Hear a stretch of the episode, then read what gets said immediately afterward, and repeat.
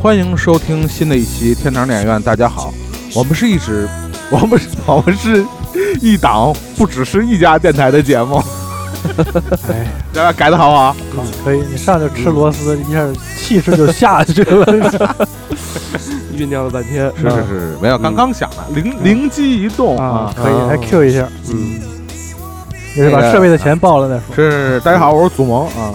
暂时给他报销不了。啊嗯我是日落君，哎，我是老段啊，这我们又又来了啊，有第二场，是是，对，我们这个春春节前的一档特别节目，嗯这种题时隔材，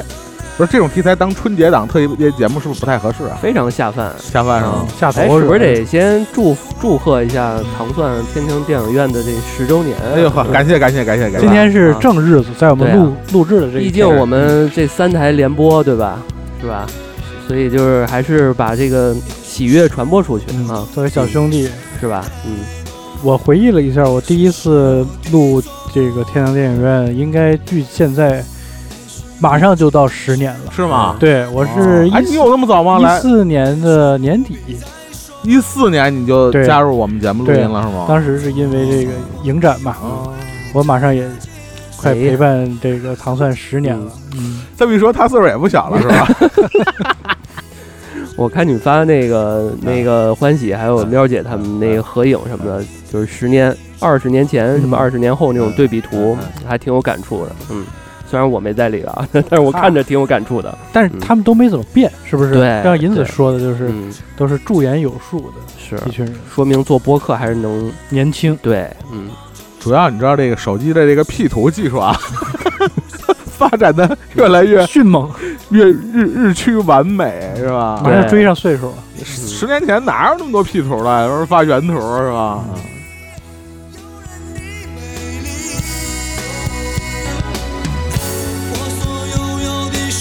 刚才这个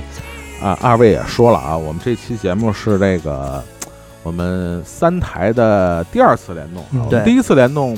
做了一个叫算算啊，算开始了一个系列吧，嗯恐怖电影大师的这么一个系列。对，我们第一期节目呢，那个介绍了一下这个。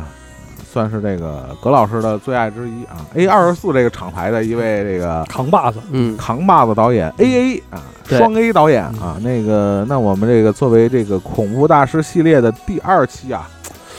我们这个策划了很长时间，酝酿许久。净酝酿了，嗯 没干别的，光酝酿， 然后决定呢从这个华语电影里边找出一位哎这个合适的人选。嗯，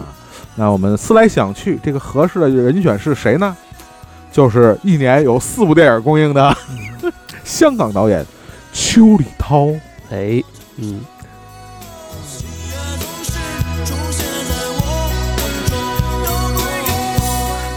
所以你知道为什么我在那个咱们节目一开头放一首《东北毛孩儿》？ 请葛彤同学回答，为什么一开始放那个《东北毛孩儿》跟邱礼涛有什么关系？这个确实也是受年龄所限吧。嗨， 哎， 你他妈都搞了十年播客了，你也没什么年龄所限了啊！哎你跟我也误入 差不歧途多，嘛是是是是，确实是嗯我对这个秋岛的这个生平啊，嗯，了解的不像你这么深。嗨，你一播这个，我确实给我非常大的这个震撼吧，我就嗯不知所云啊，完全不知 所不云知。所云还行。 你说这个红磡演唱会，我倒还是嗯，大概能联系，但这个我就还是挺挺意外的。小提示，嗯，小提示，我们说今年他上了四部，在国内院线上映了有嗯四部电影，对，其中有一部电影把这首《东北毛孩儿》当做了这个插曲，是不是莫斯科？哎，嗯，哦我有点印象。是是是嗯，嗯，主要为什么没放那个《无地自容》， 我怕跟《繁花》混了。撞了是吧？ 嗯，版权费不够分的。是是是是是。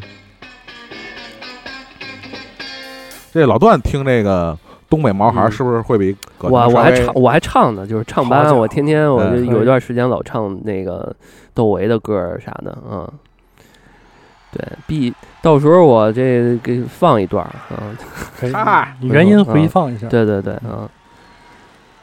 这四部电影儿大家都看了吗？就看了今俩 年这个啊，只看了俩，我我也只看了俩，嗯嗯，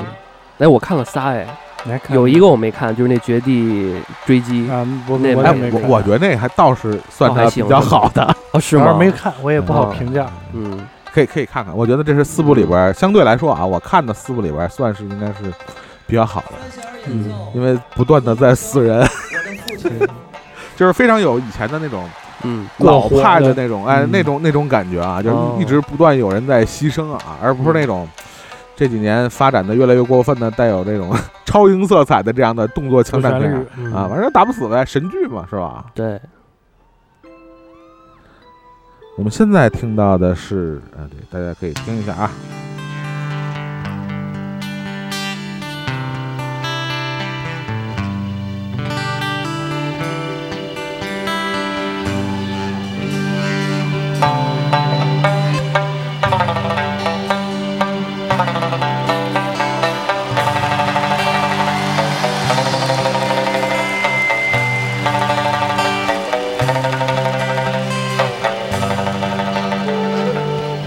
我的家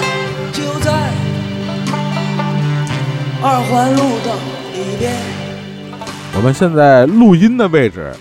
是在二环的外面吧？应该是对，二外二边环紧外。贴啊，对，我们对是二环的边儿上在录音嗯啊。这个，我们现在听到的是来自这个非常经典的一个对于这个呃中国的摇滚乐迷是非常重要的一个时刻啊。因为录音之前我还跟那个老段在聊啊，我说这个呃。我们今天所使用的，就是整期节目所使用的音乐啊，嗯都是来自这个大家这个日思夜想、梦回到的那个时刻啊。嗯，九四年，对，九四年，你你才多大啊？九四年， 不大，但已经在了。嗯据说是巅峰的那一年是吧？对全集的一对，年，嗯呃，对于很多乐迷来说吧，应该是一个呃巅峰、嗯难忘的一个回忆。呃，而很多人看到这次九四年的红勘的演出的这个视频，就是由今天我们要给大家介绍的这位导演，哦，那个 用刚才老小段秋，对对，邱立涛导演他的作品，用刚才这个老段的话说，嗯就相当于泰勒·斯威夫特演唱泰，勒·斯对就是威夫特这导演是那个好像那是个音乐剧、音乐电影的一个导演， MV 哎导演，对对对对对啊不知道不知道嗯没看，是就是 Taylor Swift 这个我能理解，哎但是你像这个那就是如果在两千年左右，你说这个演唱会就这么一个是有导演的，就是我不知道他干啥的，就是我以我当年的那个认知，我是不太了解的。而且即使是有啊，他其实可以和咱们现在理解的电影导演对，的这个距离也太远了，啊他顶多还是舞台呀、嗯，可对能是这个控制灯光啊、走位啊这种更多一些，所以他能够一步一步成长到今天，嗯还是挺意外。我是前两年才知道他和嗯红勘演唱会的嗯这个关系，是也是结合到一些幕后花絮里，他经常穿着各种啊什么嗯，尼尔瓦达呀、各种的衣服，你发现他骨子里他非对常摇那滚个东西的热爱是持之以恒，一直到今天。嗯其实他是个摇滚青年，是吗嗯，？那发型就看看啊，就整个人的这个造型啊，包括这个气质啊，呃，跟我们一般印象中的这些香港导演啊，还确实是不太一样。就大家印象中的，比如说这些著名的香港导演，你比如说这个徐克导演，嗯对吧？啊吴宇森导演啊，什么杜对琪峰杜导琪演，峰导演，王家卫导演，嗯嗯，乃至于和王晶导演是吧，都是那个样子的，是吧？嗯啊，跟这个邱礼涛给我们的这个印象啊，确实是。嗯嗯呃，可以说是截然相反的一种气质啊。嗯，当然，我们既然说到我们这个系列啊，叫做恐怖大师系列，所以呢，呃如果对大家对这个邱黎涛导演的这个生平啊，对他的整个电影履历啊。有个了解的话，也知道他涉猎的电影类型非常的广。嗯从我们今天要跟大家推荐的这个所谓的恐怖惊悚类型，到他的一些，比如说这个黑帮电影，比如说这个这个这个呃、呃犯罪片，啊呃犯罪片嗯叶问二，对啊，吧比？如那个嗯，三级片啊、那那方面的三级片 是吧？港三，我们简称为港三啊。但是我们今天介绍的几个片子也也算是港三系列的啊。对对，大家对这里特别标识一下，未满十八岁的听众，请在家长的陪同下谨慎收听。啊，小嗯天使结束。 PG 十三是是，嗯，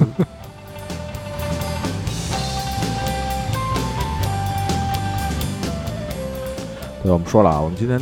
主要是介绍一下邱立涛导演关于恐怖和惊悚啊。但是香港没有这么说的啊，说惊悚片这类型啊，这一般是从这个好莱坞、美国这边来的这个对嗯惊悚片这个类型的这个这个分类分分类。所以我们今天呢介绍的电影呢，可能不是那么严格意义上的，就很多人理解的恐怖片。 嗯，呃，所以但是我们也尽量呃往一个类型上靠啊，这个主要是这个确实邱礼涛导演涉猎的电影类型片非常的广泛嗯啊，基本涉及了香港最流行的各种类型的没错商业片嗯啊商业片，呃，所以我们今天主要集中在它。呃，让大家非常熟悉的这些恐怖和惊悚的格调和内容上的电影来啊，我我特别想问问你们俩，那个印象最深的，或者说一说起邱立涛导演的作品，你们第一时间会想起的是什么电影？大胆的说出来，说出你的心声。我在就是在大银幕上看邱礼涛之前，我其实之前就只知道他拍过一个片儿或者是一个系列片儿，就是这个《阴阳路》啊啊，因为小时候在门口有这个碟店，嗯，可能也看过一些他拍的一些其他作品。我现在在回看的时候，发现好像也都看过，但是印象都不深了，因为这片儿毕竟数量多，一到六部，就老能看到这个名字，所以后来我就一直把这个名字和这个系列牢牢的挂钩。所以即使是到了很后面，咱们在荧幕上看到这个导演的名字，我第一反应就是那拍鬼片儿的，甚至在叶伟民嗯这个名字被被根深蒂固成了这个所谓的中式恐怖片导演的代表之前，我心中最开始的其实是邱礼涛，啊，就是因为这个《阴阳路》的这个一系列的片子，我甚至是到了差不多几年前他在拍这个《扫毒》的时候，我都还有很深的这种怀疑，是不是哎呀没有人呀、是不是就是顶一下啊？包括他经常给人当副导嘛，嗯嗯包括给这个周星驰也当过，《西游降魔》也是他来来的副导，包括这个喜新喜剧之王也是嗯他对当副导，对就导致我对他刚刚进入内地拍这种大型商业片，尤其是警匪动作片的时候，还有很深刻的一个怀疑嗯，啊，但没想到完全超乎我的想象，还是不了解人家，嗯，是，啊确了实解的是有限。非非常嗯惊喜吧。就是小时候对我内心造成了挺大的这个影响，就是嗯因为他的这个阴阳路，阴阳路，对对对对对。啊还是年轻，真的，我操，我主要我也很喜欢阿古啊 嗯，白骨啊，那时候黑了，一一嗯就是白啊骨，呃，对，后来黑了，呃，二以后见就是白骨逐逐渐见证了他黑黑化。 啊嗯，老段，老段，老段，那个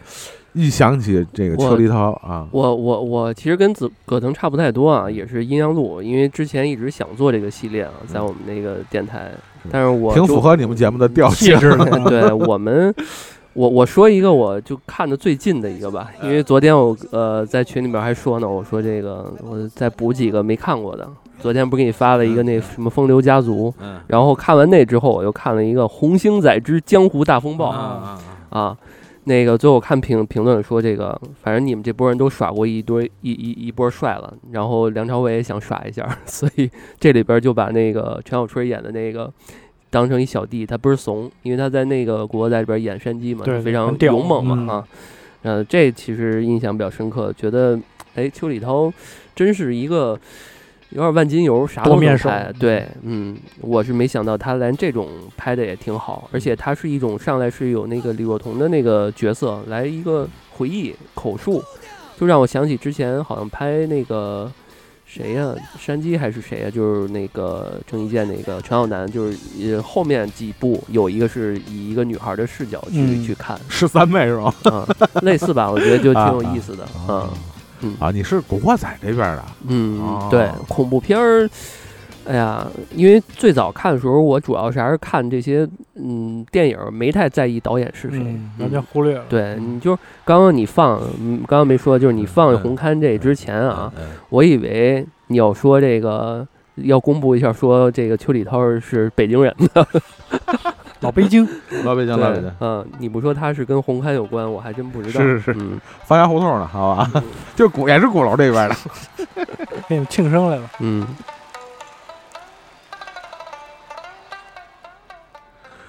呃，哎，那你呢，我我我必须那个组秘书把你的三弦拿上来。说出我的这个心里话啊，嗯我们当年啊，就是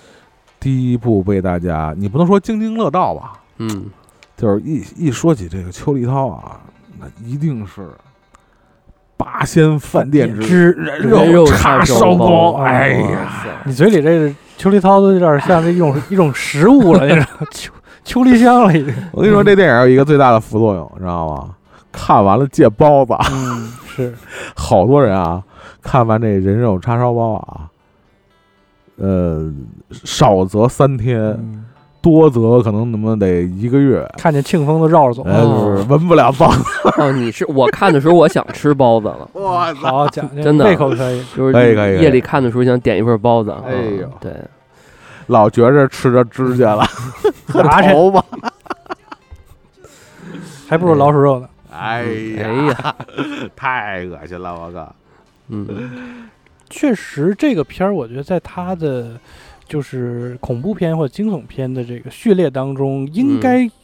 这个客观来说是最有名的嗯，啊。无强论绑定，对，无论是从影响力，还是从当时的嗯取得的这个呃认可来看，因为它嗯确实已经突破了传统 B 级片，然后在他们当然港产就是三级片的这个范畴，一下儿嗯被一些主流甚至是评委的这个呃视角所察觉到啊，导致黄秋生的这个。这个这个表演一下儿受到了极大认可，也成为了第一位啊！这个凭借这样的形象获奖的，三级影帝对是吧？确实是留下了浓墨重彩的一笔。其实到现在为止，也是一个显例啊，也没有后面再有任何的这个推广的可能性。嗯不得不说，他对于这么一个在低成本，然后呢小众，因为他们也是因为高分级，所以导致其实能开化的应该很少嘛。高分级说他就其实能够看到的观众其实非常少。据我查了一下，当时开化的影院的数量，咱们不说屈指可数吧，但确实也就是那么几家，然后一下就轰动了，嗯然后导致很多影院破例啊，其实有一些违法的色彩在里面，就去降低门槛放映这个片子，嗯，瞬间引爆啊！我这个片子我我觉得因为。在国内有因为审查或者是一些种种原因，你条目其实是没有的。你在在在某瓣儿啊，或者是有啊有啊啊、有你能搜别到瞎这说个词条，但是你点进去是没有东西的。有啊，今天啊，今天我点了，今天我点了那，就是前两天刚删的啊啊 是没 有的啊。但是呢，，各种渠道大家还是都能看到。哎尤是其是是我是发现是这个片子好像最近比我小时候那个清晰了，可能是有呃，一个修复过嗯的可能是四 K 版，而且是我帮你注没注意看啊，它其中加长的版本的画质和修复的画质是不一样的，那啊参差的，对是的。我也是这次补的时候，我发现和我小时候印象都有一些区别。呃而且它加长的那些片段是没有国语配音的，嗯嗯，就是只只剩下原声的那个素材，也没有字幕。对，没有字幕，嗯对对对对，没有字幕。还是很现现在再看还哎是加让我的觉什得么很内容啊？精彩。是那些三级的内容 哦吗？就是那些吃吃喝喝呀，哦哦，哦做菜啊，啊，是吧监狱里的部分也有。剁剁剁馅儿啊， 是吧啊嗯和面啊，我感觉，甚至这一部或多或少未来啊就是影响了黄秋生类似这种性格的片儿，好像都是这种表演的感觉。伊波、对啊伊波拉好像是在他后边吧？呃，这么这么说吧啊，黄秋生从他这个踏入这个香港演艺圈啊，他也是这个一一路啊演过一些那个七七八八的角色啊，嗯也跟过一些这个各种风格的导演。呃，毫不夸张地说，一直到他拍了邱黎涛导演的这系列的，你可以说从这个八仙饭店到伊波拉病毒到的士判判官，对，都是有点那种捏人出豹的那种感觉，对的性格，嗯可以说这三部他由他主演的电影奠定了他日后的呃整个这个演艺蓝图的一个重要的战略性的方向啊，嗯，也也也可以说是他整个演艺生涯最重要的三部作品，我觉得可以算是啊，非常的。风格化、影像化非常强烈的作品。就是我们今天呃跟大家推荐的话，当然我觉得这里不是不是会淫会道啊，这是我们 站在这个电影审美的角度去嗯，去说这三部作品，真的不是一般意义上的我们就理解当年所谓港三一些粗制滥造，然后那个呃风格千篇一律的那样的三级电影，它确实带有非常浓烈的，一个是。演员表演的风格，再有一个我不夸张的讲，也带有很强的导演的作者性在里头。嗯，呃，大家抛开这些有色眼眼光啊，去看这几部由黄秋生主演、由邱立涛导演导的作品，你现在回头来看，它确实不简简单单的是只只把这个大尺度作为一个呃噱噱头头，嗯去让大家消费感官的。这样一个呃低成本的、呃、所谓的斜点电影式的这么一些玩意儿，它确实你今天回头去看，它有一些最直观的啊，我们能从比如说，呃，伊布拉不管是啊《八仙饭店》还是《地势判官》这样的电影里边儿，他能感受到非常强烈的一种愤怒的情绪。大家可以现在回头去想想啊，以前的我们呃，就是见怪不怪的那种呃港三的电影里边儿，其实很少带有那么强烈的没看过，关键是愤怒的，有一点点愤世嫉俗的这样的情绪在里边儿，嗯对他嗯一种极其强烈的一种情感需要往外嗯宣泄的那种感觉。这再比如其他的那些，对吧？啊，那老段号称没看过的那些，是吧？推推荐我点儿呗，真没看过。晚上发这种子，好吧？行啊，好种子，你看你要哪个盘的吧？嗯，哪个字头我的？就我就要港三，文就要件港夹三。太大嗯不是，我问你要哪个云的，明白吗？好啊好好哎，有的云传不上去，知道吗？好吧，嗯，我不知道葛葛腾现在回头去看看，呃，比如因为做咱们要做这个邱立涛导演这期节目嘛，毫毫无疑问要提到他最著名的这些电影，就是我们回头看这所谓的，嗯呃我不知道叫什么三部曲啊，反正你黄黄叉叉三部曲、 还是什么三部曲，嗯就确实这三部电影，一个是它是这么一个合作的关系嘛，秋和黄的这么一个合作关系嘛，再有确实这三个故事都似乎冥冥之中带有一种非常强烈的一种。呃，有有有反社会或者说反反人类制的度哎，这样一个特别强烈的情绪，咱们往外喷薄而出啊。呃，我不知道你现在回头去看你有一个什么感觉，尤其你小时候只是看了《阴阳路》， 伊布拉我小时候也看也看过但是很模糊。这次啊补我都是才删减版依稀吧，啊又回想起来。嗯我怕大家听到这期节目的时候，可能并没有看过这些片儿，我就想勾连到他近些年的银幕上的作品，大家其实能够有一个联想和想象。黄某某近些来没有演过这样的作品了对，咱说黄某某挺好，要不然咱这期不一定发得出去啊。嗯，黄多多，你看，咱们刚才提到他这种戾气、这种爆发，包括不讳言的说和九七和亚洲金融危机都息息相关。呃，我就说一个大家最近看到他执导的一个片子，就是《拆弹专家二》，这里边有几场重要的戏份了啊，就是什么炸毁大桥啊，什么炸毁啊，他特别喜欢炸对炸那个香港地标建筑，你你发现他有了这个呃资金和这个嗯资源之后，他就更把这个发挥到极致嘛。炸的范围越来越大啊对嗯。但这个片儿，你看他在传播上给大家印象最深的其实是刘德华这个怎么说呢？被组织或者是被他所信任的这个政府抛弃之后，嗯他散发出来的那种完全不能接受的一种让人让人觉得就是那种不寒而栗的那种愤怒。嗯，对，你看他跟警察故事完全不一个风格。对对，那也是被我抛弃是一个好警察，我鞠躬尽瘁啊，嗯对就差死而后已了。对但是我没有死，我还是可以死而后已的。你们就不要我了嗯，你们是什么人？被抛弃的一种感觉，嗯你们对就是渣男呀、你们就是 对我就是完全是是一个 嗯，当做工具的一种嗯一种态度。哦，我是变成残次品了，我我身上都是划痕了，你们就扔掉我了。嗯所以他举横幅对，他整个这个人物散发出来那种戾气，其实是很多人我觉得不是特别能够理解，但是你放在他创作的这个脉络上来看，他到底想传递的是一种什么样的情绪，绝对不是一简简单单的一两个警务人员嗯嗯因为受伤，所以呢就被放归到二线，他产生的这种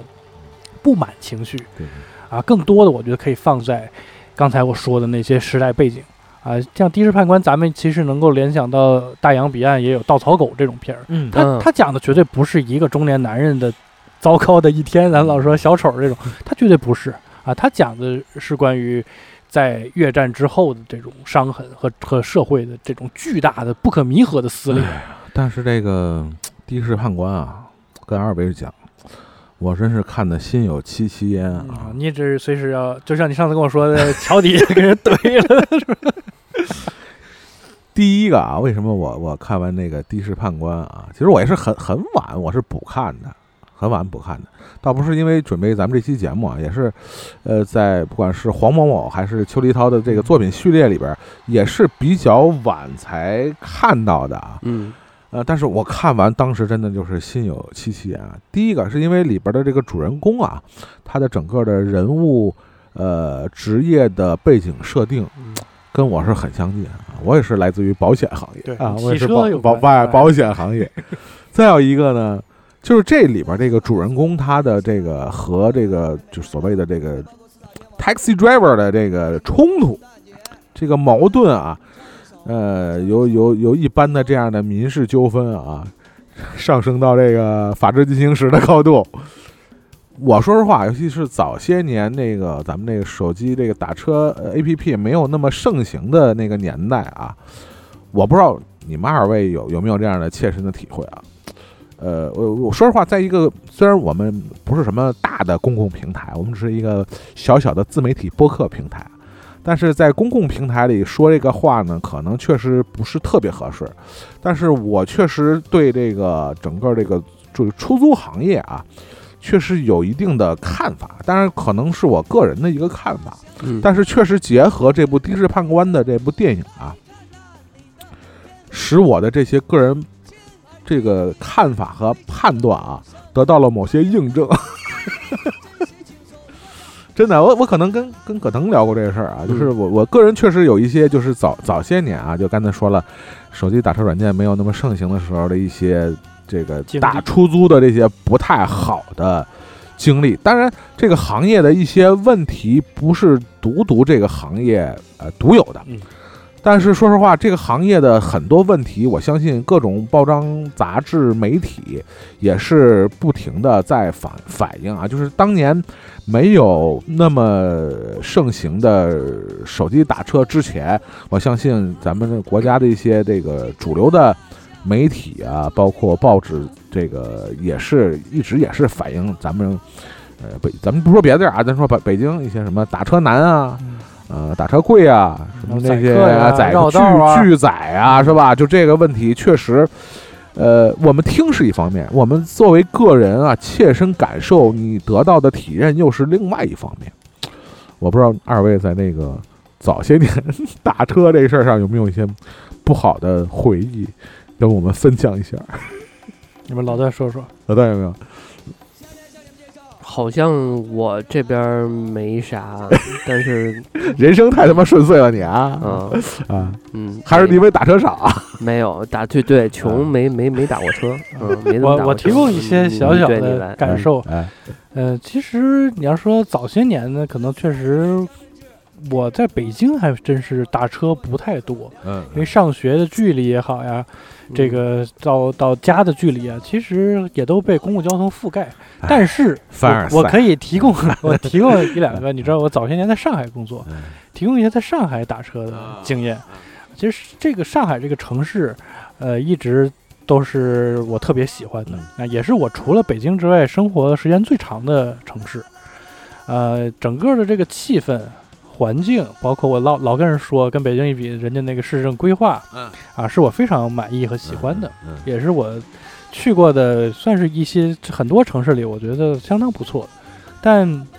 就从这个你说的这个打车也好，这种交通方式来看，我我其实还是也受到了一些不太愉快的这个体验，嗯因为我觉得打车本身它其实跟车的关系并不大，对它主要是跟人的关系对比对较对大。对，主要取决于哎人，对，当你在一个私密的这样一个小轿车的环境里，你只和他相处，呃的这个注定你你你是一个被被关系急剧拉近，啊、被被快速的建立起来的一个一是个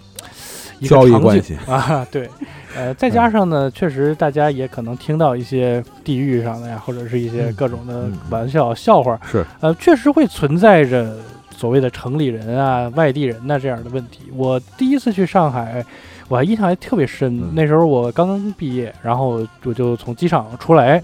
我就打车，然后呢，就沟去黄河路，沟通啊，就出现了非常大的问 题去南京路啊、，而且我要去的还是郊区嗯我，以为去阴阳路， 阴阳路 可待会儿说一样。啊前面是一个小黑脸儿给我开的，啊 对对对对对，旁边坐一个老太太，对对对对嗯把她梳的跟喜羊羊似的，对，就确实会让你有 嗯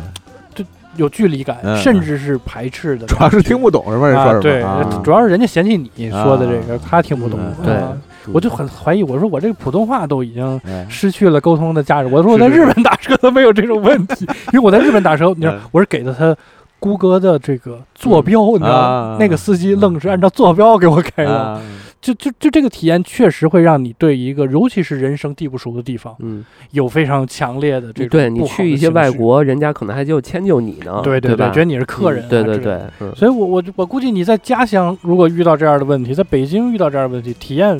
可能会比我这个加倍的不好，因为你知道你还不是外来人，嗯你还不是客人，主要我们家离得不是远嘛，是不是？像你们这个大南啊头二二环里的，是不是？腿儿着就回家了，来是哎我我我吧？们海淀人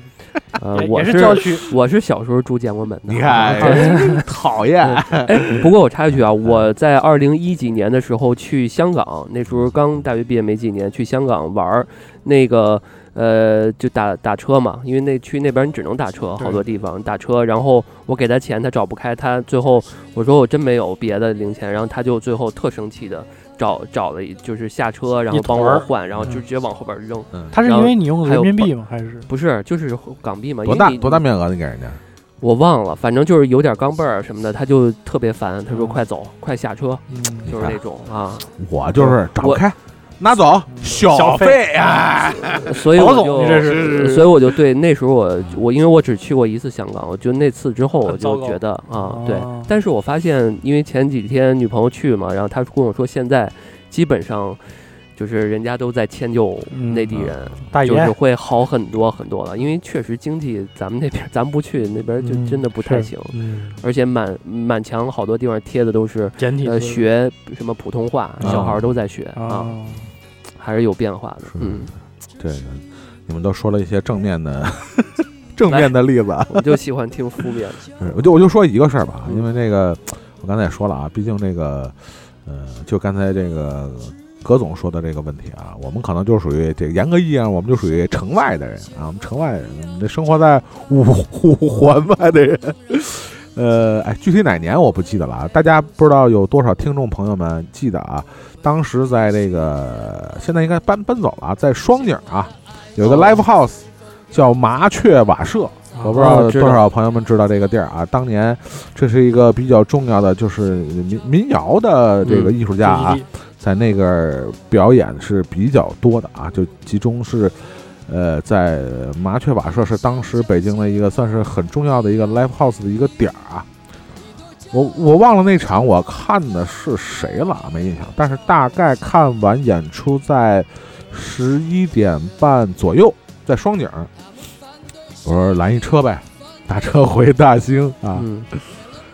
我不夸张啊，我数了，嗯我拦了十一辆车，都是空车，都他妈拒载，嗯不空车它也不停啊。嗯对不对？十一辆车，而且我当时可能也因为年轻也耿直啊，因为后来我聊这事儿跟我们同事啊一些同学聊，人家就告诉我一招，就说你拦着车它停了，它是空车嗯，嘛，先它上停了再，说，你先上，嗯，上了你再告诉他去哪儿。那时候是咱也年轻也实在单纯是吧？Young boy 是吧？都是告诉人家问师傅大兴去不去， 然后大家都是统一的回答嗯不去，嗯十一辆车，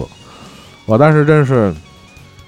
怒从心中起，恶向胆边生。嗯 但是多少年以后，我看那个《的士判官》啊，我就想起了我当时的心情。嗯 我我真不夸张，就是后来我就是后后面那几个说不去的，嗯我就基本就属于摔门了。啊，他要要是有什么反应，那咱俩就是吧，练练，咱俩就是胜负是吧？既分胜负，哎也决生死。 但是确实，你就想十一点半在双井儿的一个，呃说实话，就是咱们今天聊天儿啊，我我刚才听葛能说，你想，咱们还是身为一个就是年轻的男性，是吧？嗯还是碰到这样一个情况，我相信更多的这个女性的这个乘客、体验啊，会更长。他们可能有一些 更更不堪或者更、嗯更不好的这种回忆在里头。但是我们就是说，这个事儿从一方面也是，呃，能体现出呃秋岛在《的士判官》的这部电影里，不光是一个怎么说呢，呃，臆想出来的这么一个环境。那确实不光不管是北京还是香港，呃，我相信很多人看完这个电影以后，都有一些和他自身经历有非常密切的一些体验。共鸣。啊，当然我我们不是在这里抨击这个我们出租出租行业啊，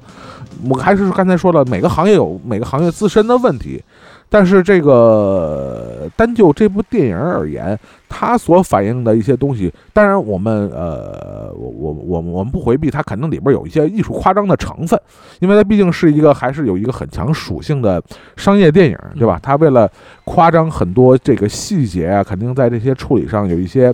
呃夸大的东西和渲染的东西在里边的，包括它的 暴力的成分啊，包括它的一种情绪的宣泄，它肯定是要夸大这部分的东西在。但是这些矛盾的导火索，确实是不管是在哪个现代社会，都是我觉得说句难听点的话，可能都是根深蒂固存在的问题，对吧？你像那里边儿那个黄某某演的那个保险公司那个经纪人。对吧？那就是小职员，好好过自己小日子。嗯结果你妈就招来这种事儿，然后他的那种情绪，我们老说成年人的情绪都是瞬间就崩溃的那种感觉，他其实就是一种这样的表现方式。我觉得有这样的切身经历的人，跟我一样，就会有非常强烈的感情上的共鸣啊嗯！啊嗯，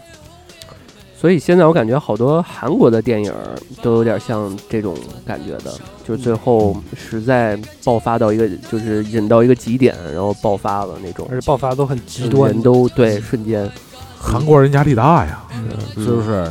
动不动这个，你看就是操自杀的，嗯对吧？就是他他，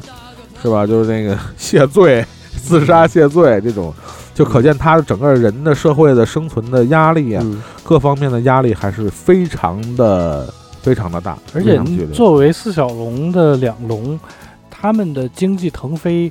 建立在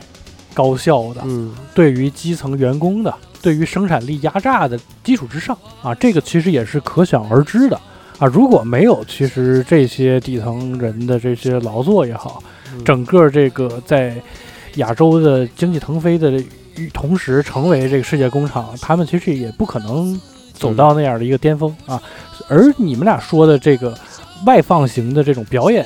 我觉得也恰恰比较符合，就是这两个世代，从九十年代肯定是港片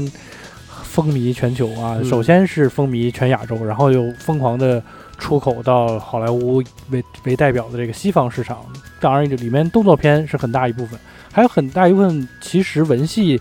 我查了一下，当时在北美的这个 DVD 的销量也是非常非常高的啊。咱们都不说像什么这个《监狱风云》《学校风云》的这种，也是涉黑涉打的，就是一些言情片啊，甚至也卖得非常好。到近些年，我觉得也是一个非常好对照，就是以这个流媒体时代的韩国电视剧和电影。嗯在北美也能够大行其道啊！我今天看到新闻说，这《鱿鱼游戏二》啊，基本上就是年内就会跟大家见面，看完这种韩流的，哦说还制作当中嘛，啊，紧密制作当中，然后也会有一些神秘大咖，就是你能感受到这种互文关系，嗯确实也是这种外向型的表现方式能够出输出的一个非常大的原因吧。嗯，嗯，祖萌讲一讲你开出租的那段 时间吧， 开出租的感觉，就是你不是你不是这个被拒载吗？然嗯后瞬间去当地市判官了，是吧？呃，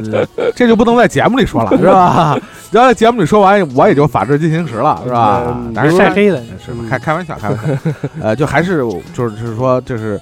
呃，刚才我们提了，就是所谓的呃邱立涛和这个黄某某的这个合作的这个非常重要的所谓的有一点点三部曲感觉的啊，嗯，确实他的这个情绪的。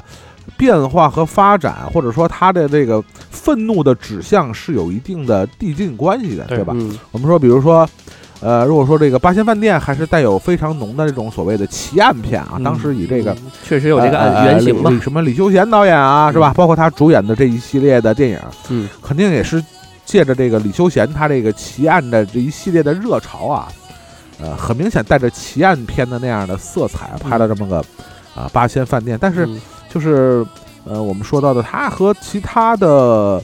呃港三的所谓那个尺度的电影有很大的不同的，就是说他在塑造呃黄某某的这个角色的时候，确实是跟我们以往看到的这种，比如说呃，比如任达华老师啊，是吧？就是他们这些这个。吴启华老师也有 那那几个老师啊，这 个塑造的呃、嗯似乎又又不又不太一样。比如它里边有一些段落，呃，当然也是借鉴了，比如说奇案片里边，尤其是李修贤嗯出演的这些片子里边这些所谓的带有一点点争议性的，比如说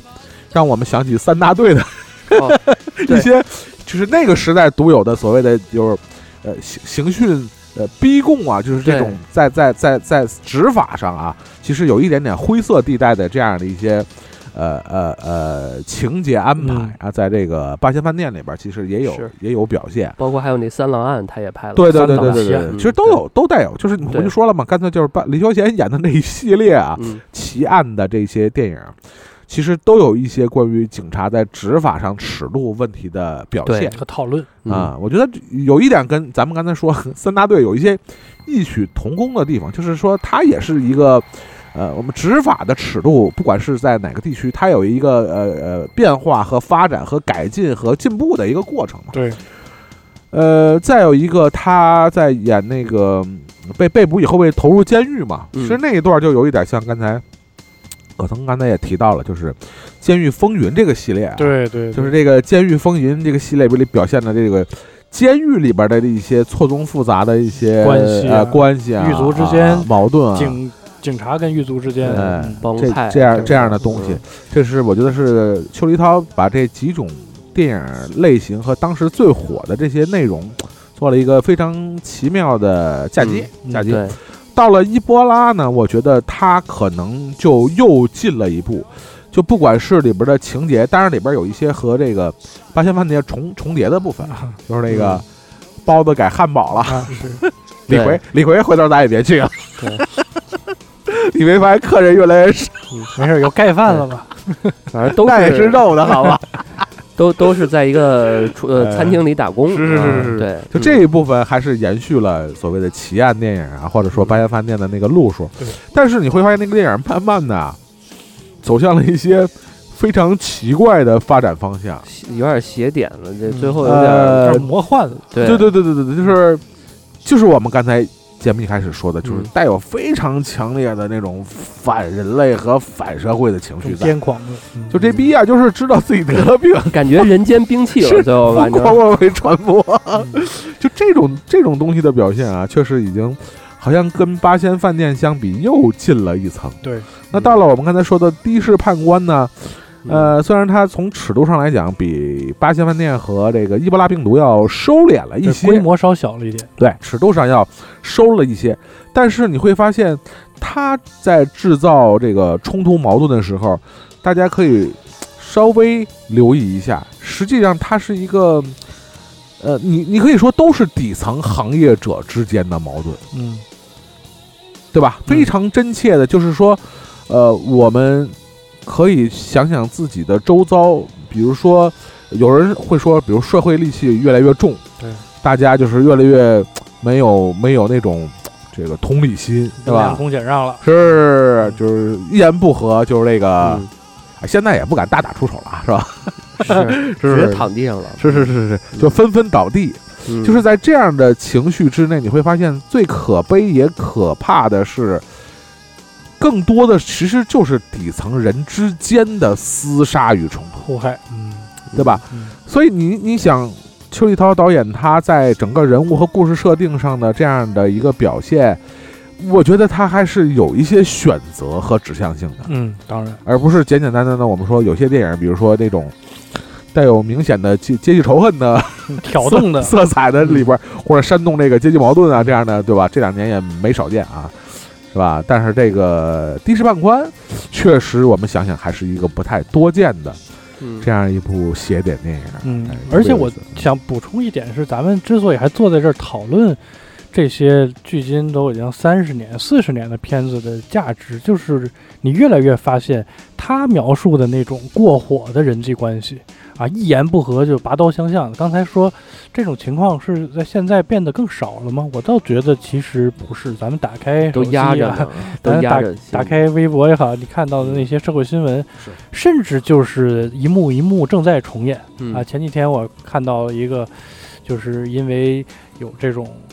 有不停闯卡的小区的这个保安什么东和西啊？床卡啊啊保安和外卖员之间的冲突，是是就啊最啊后啊导致的对就是对一对个人间惨剧。后保来安把大那家个外卖给扎死了是吧？嗯对扒出身份，这个是外卖小哥还是一个留过学的，然后家啊里头为培养他也付出很嗯多是是是，成本和和和精力的这么一个所以人。你看人群其实还也都是嗯社会偏底层一对点的，就是对底层人嘛。对，嗯呃，而而这种价值观，呃，当然我觉得是负面的，这是毋庸讳言的。对对对，呃，在现在我们的这个舆论环境里，当然可能它不是一个被宣扬的方向。同样，在当年的香港，在你想放到那个时代背景，它朝气蓬勃的啊，确实也是遍地黄金的这样的一个繁荣之城。其实嗯，从来这些也不是那时候的主流。没错。啊，所以我就是说，咱们在这个环境下，还在讨论一个三四十年前的一个，有的甚至是鬼片儿啊，可能听着就是挺二的一个事情，就和当年当年去了，哎，差不多也是当年，就是去年咱们讨论 A A 一样，你发现他用鬼，他讲的其实是人啊，对对啊，所谓的一些超现实、神神鬼鬼的事情，呃就是发生在你我之间的一幕一幕。呃嗯确实是，我觉得邱礼涛这些年进军大陆之后，大家觉得他少了很多锋芒啊，少了很多锐利啊，呃，肯定是因为投资，肯定是因为审查原因。还有一点，我觉得他在用一种不同的方式，还在讲着他想讲的，或者是他擅长讲的这些片子。我还是希希望大家，如果你不想翻原来那些老片儿，其实你就看一看他新近拍这几个片子，你还是能从中感受到很强烈的他嗯，投射在人物悲剧身上的那种同情和嗯为什么会造成这种悲剧的这种反思和追问。这个其实，在港产片里、国产片里、整个华语电影里，都不是太多它见，啊都 很少见。很很嗯罕有的啊。嗯但是我们刚才呃提了三部这个哎啊，其实我感觉黄老黄老师这个应该还有一部失眠，黄某某，黄某某啊，不要叫黄老师啊，注意你的屁股坐在什么位置啊。啊啊！Sorry，对不起啊，我我跪跪跪下了啊。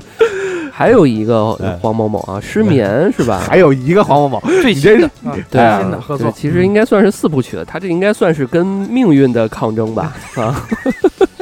精进了一下哎呃啊不，我觉得不光是命运，还带有，哎，我觉得这个片儿其实啊这个这个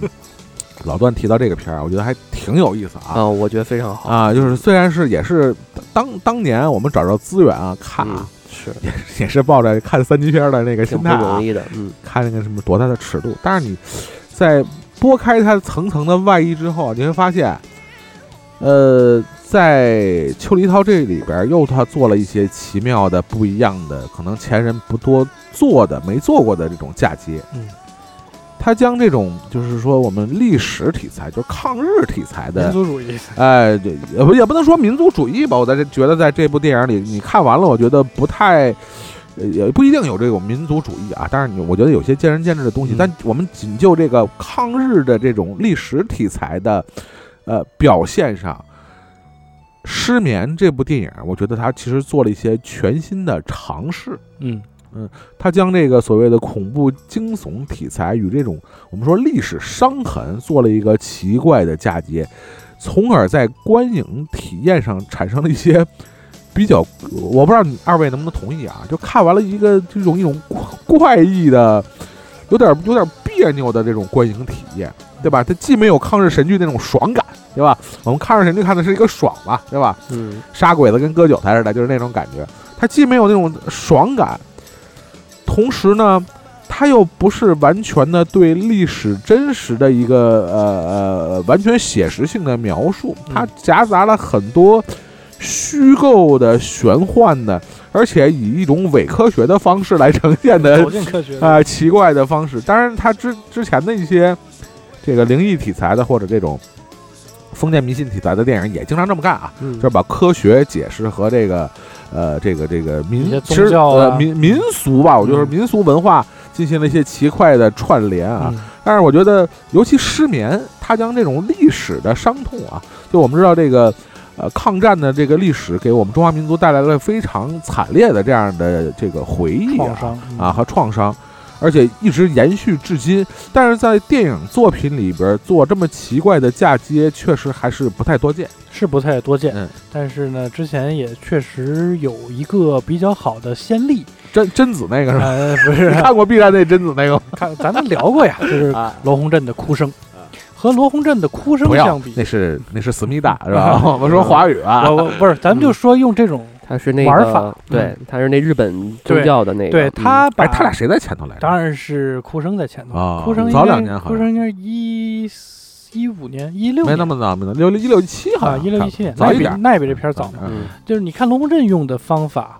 就是他把鬼的意象和这个施暴者啊军国主义的这种结合的程度，甚至让我想起什么片儿呢？就是华语有一个片儿在在用这个意象，那就是《寻龙诀》，对吧？他把嗨，日本鬼子在那个坑道里头那个神龙诀，产生的幻象，对吧？对于胡八一这些人，因为胡八一他的真实身份虽然在这个电影里弱化，他真实身份其实是一个工农兵嘛，他是一个这个人民啊对子弟兵嘛。对，参加过自卫反击战的人民自卫兵，嗯他把他对于这种呃呃日寇的这种极大的这种仇视情绪，和他服就是进入墓道之后，他吸食了这个嗯花粉啊，当然他那里头也也是些奇怪的科学解释了，产生的幻觉，他把这两点结合在了一起，恐惧和这种愤怒结合在了一起，而我觉得这个其实就有一点点像这个邱礼涛在这个怎么讲这个失眠里头想做到，但是我觉得就是像你说的，他有点怪，就是不太融合，他这这两种状态。呃恐惧也好，嗯愤怒也好，因为长期失眠，精神状态出现失常的时候，他的这种幻觉的体验没有那么的贴合，这是我我有一点点失望。我是抱着极大期待看这个片儿的，因为你知道我是很喜欢哭声的嗯啊，嗯，我是希望能够有一个比肩哭声的片子出现。哦嗯老段，我哭声稿子我都写完了，哎呀啊，那我那嘿准备要跟我做录准，备跟我要录做呢，啊嗯，，我可喜欢罗红镇了、嗯啊。行嗯预约了，嗯。那个老老段说说这个看完失眠的这个感觉，嗯呃，我可能跟葛腾感觉不太一样的一点就是，我首先结论是我也觉得很怪。嗯首先，我不觉得它结合的有问题，我觉得它结合没有问题，就是这么结合挺好的，我一点儿不觉得这逻逻辑有啥问题啊。只不过就是它拍出来，它完它它没有选择一个很顺的方式去去去展示展现。我估计这这可能就是祖萌想表达那种感觉，就是他也没有过程中有什么爽啊什么的，但是。你要说拍到哪儿不太对劲吧，好像也都没啥问题，就是就就我我我可能也说不太出来什么感觉，就是，嗯、你你想最后那个结局是吧？他们就用了一些感觉特别科学的方式，我也不知道他是嗯那个年代应该是几几年了啥的，我感觉二二零四几年或者七几年的 东西，就是什么放什么气体，然后最后那女的在里边吃，然后最后他要吃她，然后最后两个徒弟一看他就就结束了就完了，就我不知道最后看了个啥，就是这个结尾，嗯，所以我只能得出来说就是命运不可抗争，对吧？就是嗯还是得吃肉这块儿的，一一一语双关，就是命运我们不能忘记，但是呢也不能抗争，什么就是发生的就发生了，然后未来还是得靠自己什么的，他也没往这个方向去走对，那里边还加了一点，其实他最后没解释清楚，就是什么茅茅山术，啊，对，对嗯对吧？茅山术宗教道教的部分，呃，就有点儿想起当年那个是吧？那个那个双瞳是吗？还不是双瞳，就是早早的这个这个呃，就这一这一系列这僵尸的个那一啊僵尸这一系列的林东西正英的这一林套正英他们系列的呃啊其实里边有大量的这个茅山术的这个东西在里面，嗯是吧？呃，其我觉得对他传统的这种僵尸电影有一些，就是他他，你你看似他用一种非常科学的，或者说伪科学的方式在解释这事儿，但实际里边发生发挥作用好像还是这个嗯这个这个民俗文化的玄东西学什么对的对对对对对对，嗯这一点我我补充一点，就是我觉得你可以和另外一个片儿做一个对照。我不是说拉一踩一啊，嗯你看同样是把一些呃老类型革新，或者是嫁接一些呃新的玩法，或者是视觉感感官的部分，就是我也比较喜欢的麦浚龙的僵尸。你看他把清水虫又，说一遍，他把清水虫的贞子也好啊，嗯伽椰子也好呢，就是日式的恐怖，因为有很多 jump scare，有种跳下，这个其实在传统的僵尸片儿里是没有的，因为咱们的僵尸片儿还是带有某种的这个戏谑的这种成分，它不是真的按照那种恐怖片的方法在做，但是它加入这些和电脑特效的部分，你会比较认同那个。钱小豪演的那个道士的那个处境，因为他确实有很多动作方法和嗯和老式林正英时代的那种，对那种像戏班儿似的武打，还是有对有区别。所以我就觉得这个《失眠》这个片儿，它最后就是它解决问题的方法，和它前头的这个情节给它铺垫的整个人物的前史，他遇到的这个这个困难、这个问题，他要解决这个事件，我觉得是不够顺。这个其实是我觉得伊波拉也好，这个《地质判官》也好，他们首先事件都比较简短，也比较紧凑。他从嗯他出事儿到他这个人黑化也好，他这个嗯怒火中烧也好，它脉络是极其清他晰的。他的爽点在这个呃发展很迅猛的这个对点上，对、嗯这个人的变化，你是能够抓得住的。嗯，而这次呢，就是我觉得有军国主义啊这些想要的确实有些多。对嗯对我反正我看的挺嗯乱的， 最贪爽多嚼不烂，嗯最爽的还是吃人肉那一块儿，是我是觉是得我是真是不错，嗯，就终还于得还得回到馅儿这儿。啊，对，怎么还不吃？我 嗯就是一直在想这个事儿。嗯，最最爽的其实是最后吃，还有一开始那个有点伪纪录片儿的那种 感觉，啊对吧？他拿着一摄像机去采访，嗯来来拍他爸睡不着觉什么的这嗯些，就这过程。程，嗯对对对，嗯其中中间就没啥了。嗯就确实你提到这个，我邱礼涛其实一直你说作者性，我觉得肯定是有的，他的价值观嗯就，像刚才说的那种一以贯之的东西，他好多戾气都的是东西编剧兼导演嘛。对对嗯对。但是说实话，在在后面的片子里，咱们也可以想一想，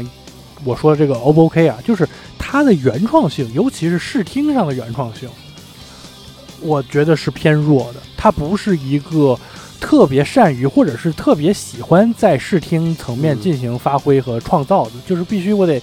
在这次做一个新的什么什么样儿的一个尝试嗯，啊，来结合我的主题。这也是他因为手手比较快嘛。嗯一年五六个片儿，这家伙是比人演的都快，嗯所以导致他可能确实没有时间去对于场景、调度、表演和生化搭配的进行一些一些特别一精精心的雕琢啊。这个我觉得可能是一个小小的遗憾，就像你刚才说伪记录的部分嗯对我立志就成为播客界的邱礼涛啊，嗯缝起来是吧？就是缝起来。对什么什么都都弄点儿，都尝试，不限主题，对手快。嗯 对，主要是提的突出一个手快，对有台们想剪播客找我开始 招招商了啊。打广告。此处贴出广告啊啊！嗯，对，嗯，在飘荡的岁月里，看到人们展示自己，我心增强了我的火焰，走进角落，打开神阙，看看希望是个红线。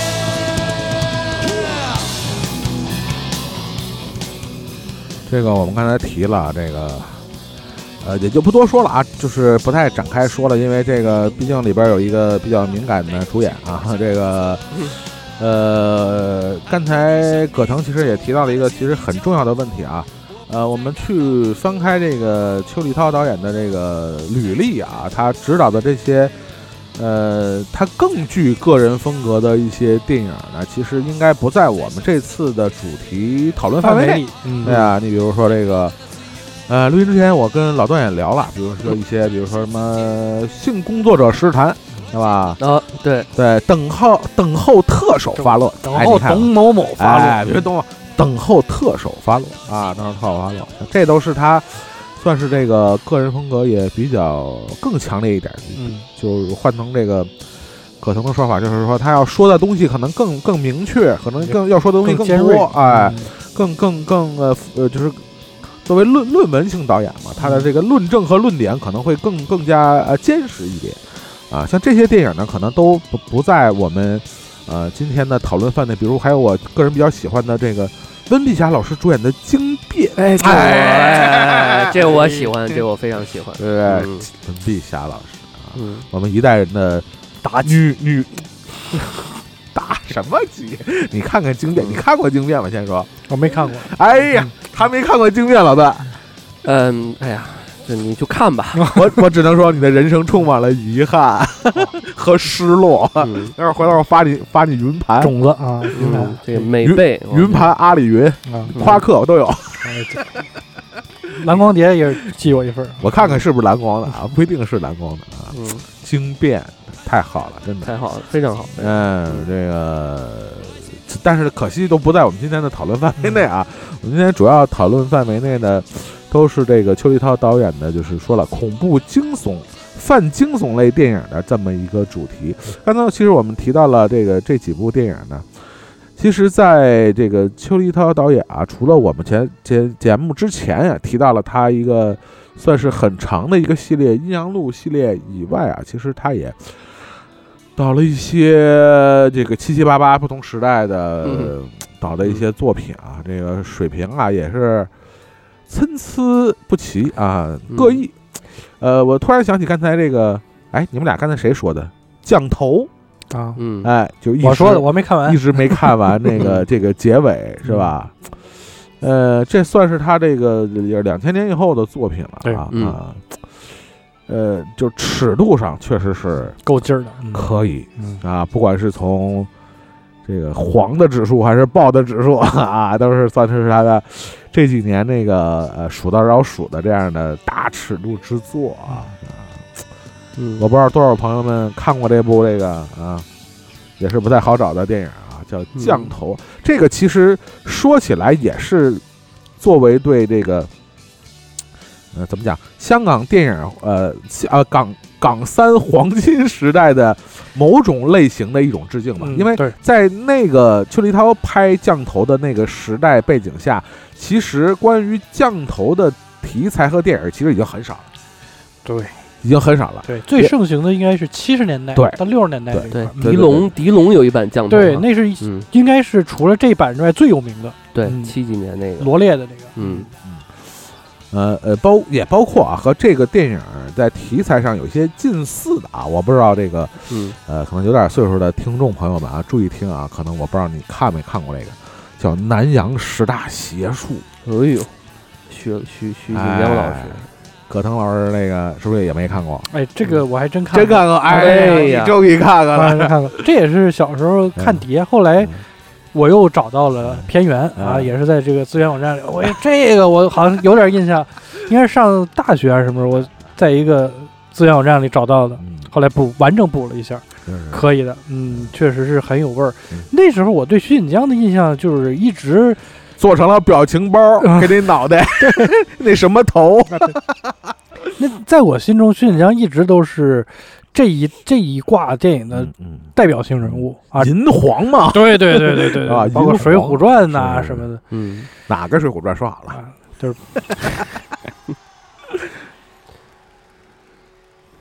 对，其中呃，当然那个整个的背景的设定和这个邱礼涛的降头有一些像的地方，其实那叫算是叫艳降吧，应该是是吧？嗯，鲜艳的艳，就是因为跟男女之情有关系的了。这个嗯是不是对色将？啊，色降，嗯色降，色将降，色啊将色我将，说还有的色将二、色将三。啊嗯我说的太文了，艳 降，色降，对对，你色这降听。着又像吃的对对对，就是因为就是比如说有有男女之情啊，这个女方用了一个这个这个蛊啊，降降头之术啊，嗯对吧？包括这个什么飞头降啊这样的东西，嗯呃你其实包括我们这次在准备节目的时候，这个邱玉涛的这个就是我们刚才提到的《阴阳路》系列里边，其中有一段儿啊，有一段儿那个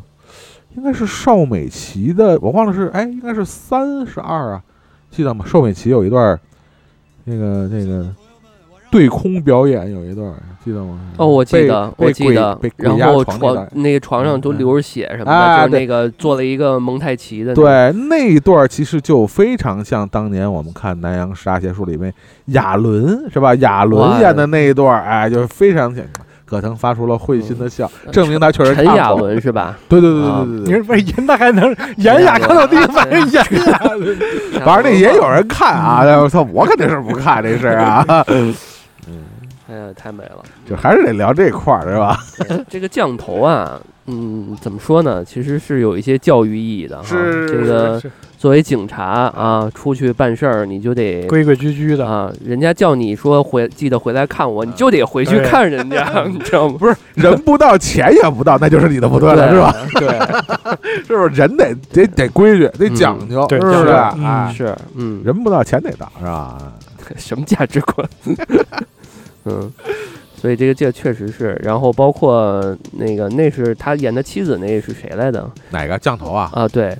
呃，好像有几个画面也挺吓哎突人然的。忘了是谁来着。其实我看那个啊血了哗啦那些降头那些东西，我还还好好。啊，我就看一些，比如说这人突然间脸色变了啊什嗯么的，然后做一些奇怪的动作啊什么的，我就会觉得更加的瘆人一点儿。脸色大变啊！ 嗯嗯，反正这个随着这个邱礼涛导演这个北上啊，接了这几个片儿以后啊，他的整个的呃这个拍摄的尺度啊，也做了一些的调整，对吧？嗯因为相对应他要应对不同的审查制度嘛。呃，我因为准备咱们这次节目啊，还看了一个他导演由黄黄轩主演的一个一个片儿，哎，我最近也看布了这个片儿，埃尼哎叫普什了，么什么一青燕，青燕，哎哦梦魇魇的魇，魇的魇，哎，青燕薛凯琪啊，还挺还挺怪的这个片儿是吧？是的嗯，这片儿其实尺度挺大的，我是很尺意度大外，吗？这是个一二年的片儿，啊你你你你你要是什么九二年的片儿那没有问题啊，是是是，而且这个全部由内地出资对，拍摄全部全部全部哇，就在我看来还是挺，包括暴露的场面也还也也有对有也一些，然后血腥程度也比现在的一些电影要要大一些。对你跟他早年间那是差很多，但是这个让我意外的是，这距现在满打满算这也才十年的时间，嗯，也也可以说是内地版的《失眠》，嗯，差不 多 。是吧？讲的也是一个失眠的故事。对差不多其实万众不离其万变不离其宗啊，这个邱礼涛导演的这些电影都能串起来一块儿看对，都差不多的。我跟你说，完了不是命啊，就是这个运啊，对就是失眠啊。但这个片儿又要让我对比一下，你看他这次又用黄轩，差不多十年之后吧，嗯，就完全不同了，啊，对，整个技法上莫斯科也是黄对轩啊。拍我法上超喜欢《莫斯科行动》里面黄轩的表演。啊啊我我嗯补充一个小的八卦，也不是八卦，幕后小故事啊。黄轩最开始参与莫斯科行动的选角的时候，他演的不是苗青山哦啊，他演的是那个被强奸女朋友的小弟啊哦，他弟哦啊，就是文咏珊的那个男朋友。啊，原来就是他小还是他小弟呗？对对对，还是就是苗青山的小弟，啊他原来是这个角色。呃，演他这个角色的是另外一个很大的咖，是能啊够跟这个德华匹配的这么一哦个。你明显感觉到他们俩嗯托尼啊、那倒不是啊，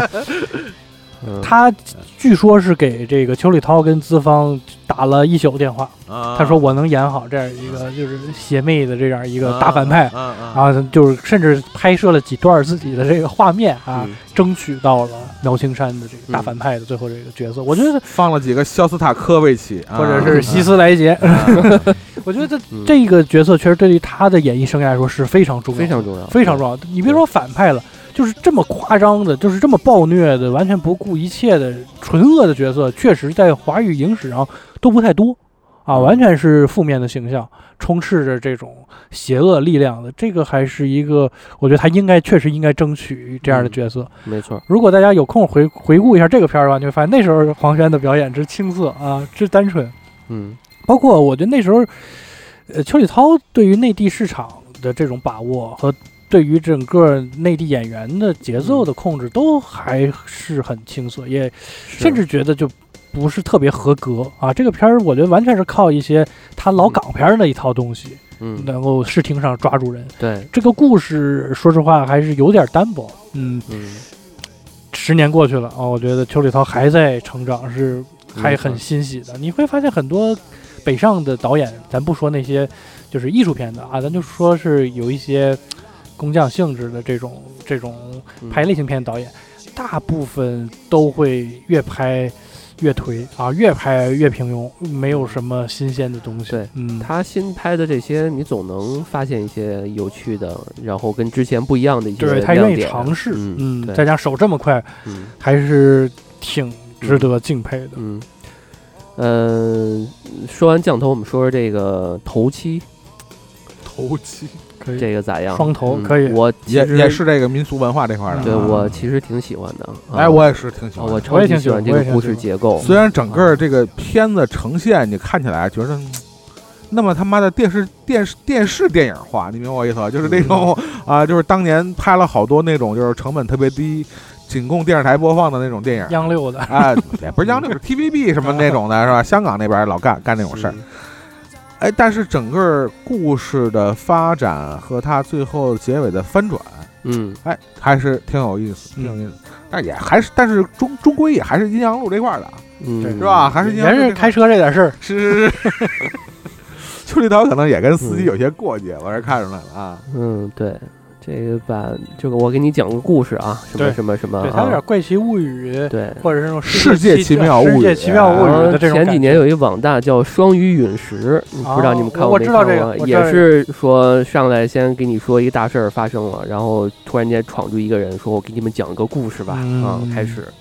感觉明显是要做系列的，当时，嗯但好像也没有延续了。你看他这个卡斯阵容，其实现在人平心而论，除了这个东莞仔嗯，就林家栋之外，剩下其实都是电视剧演员，都是对 TVB 演员。啊他明显对是想套拍，或者是走一个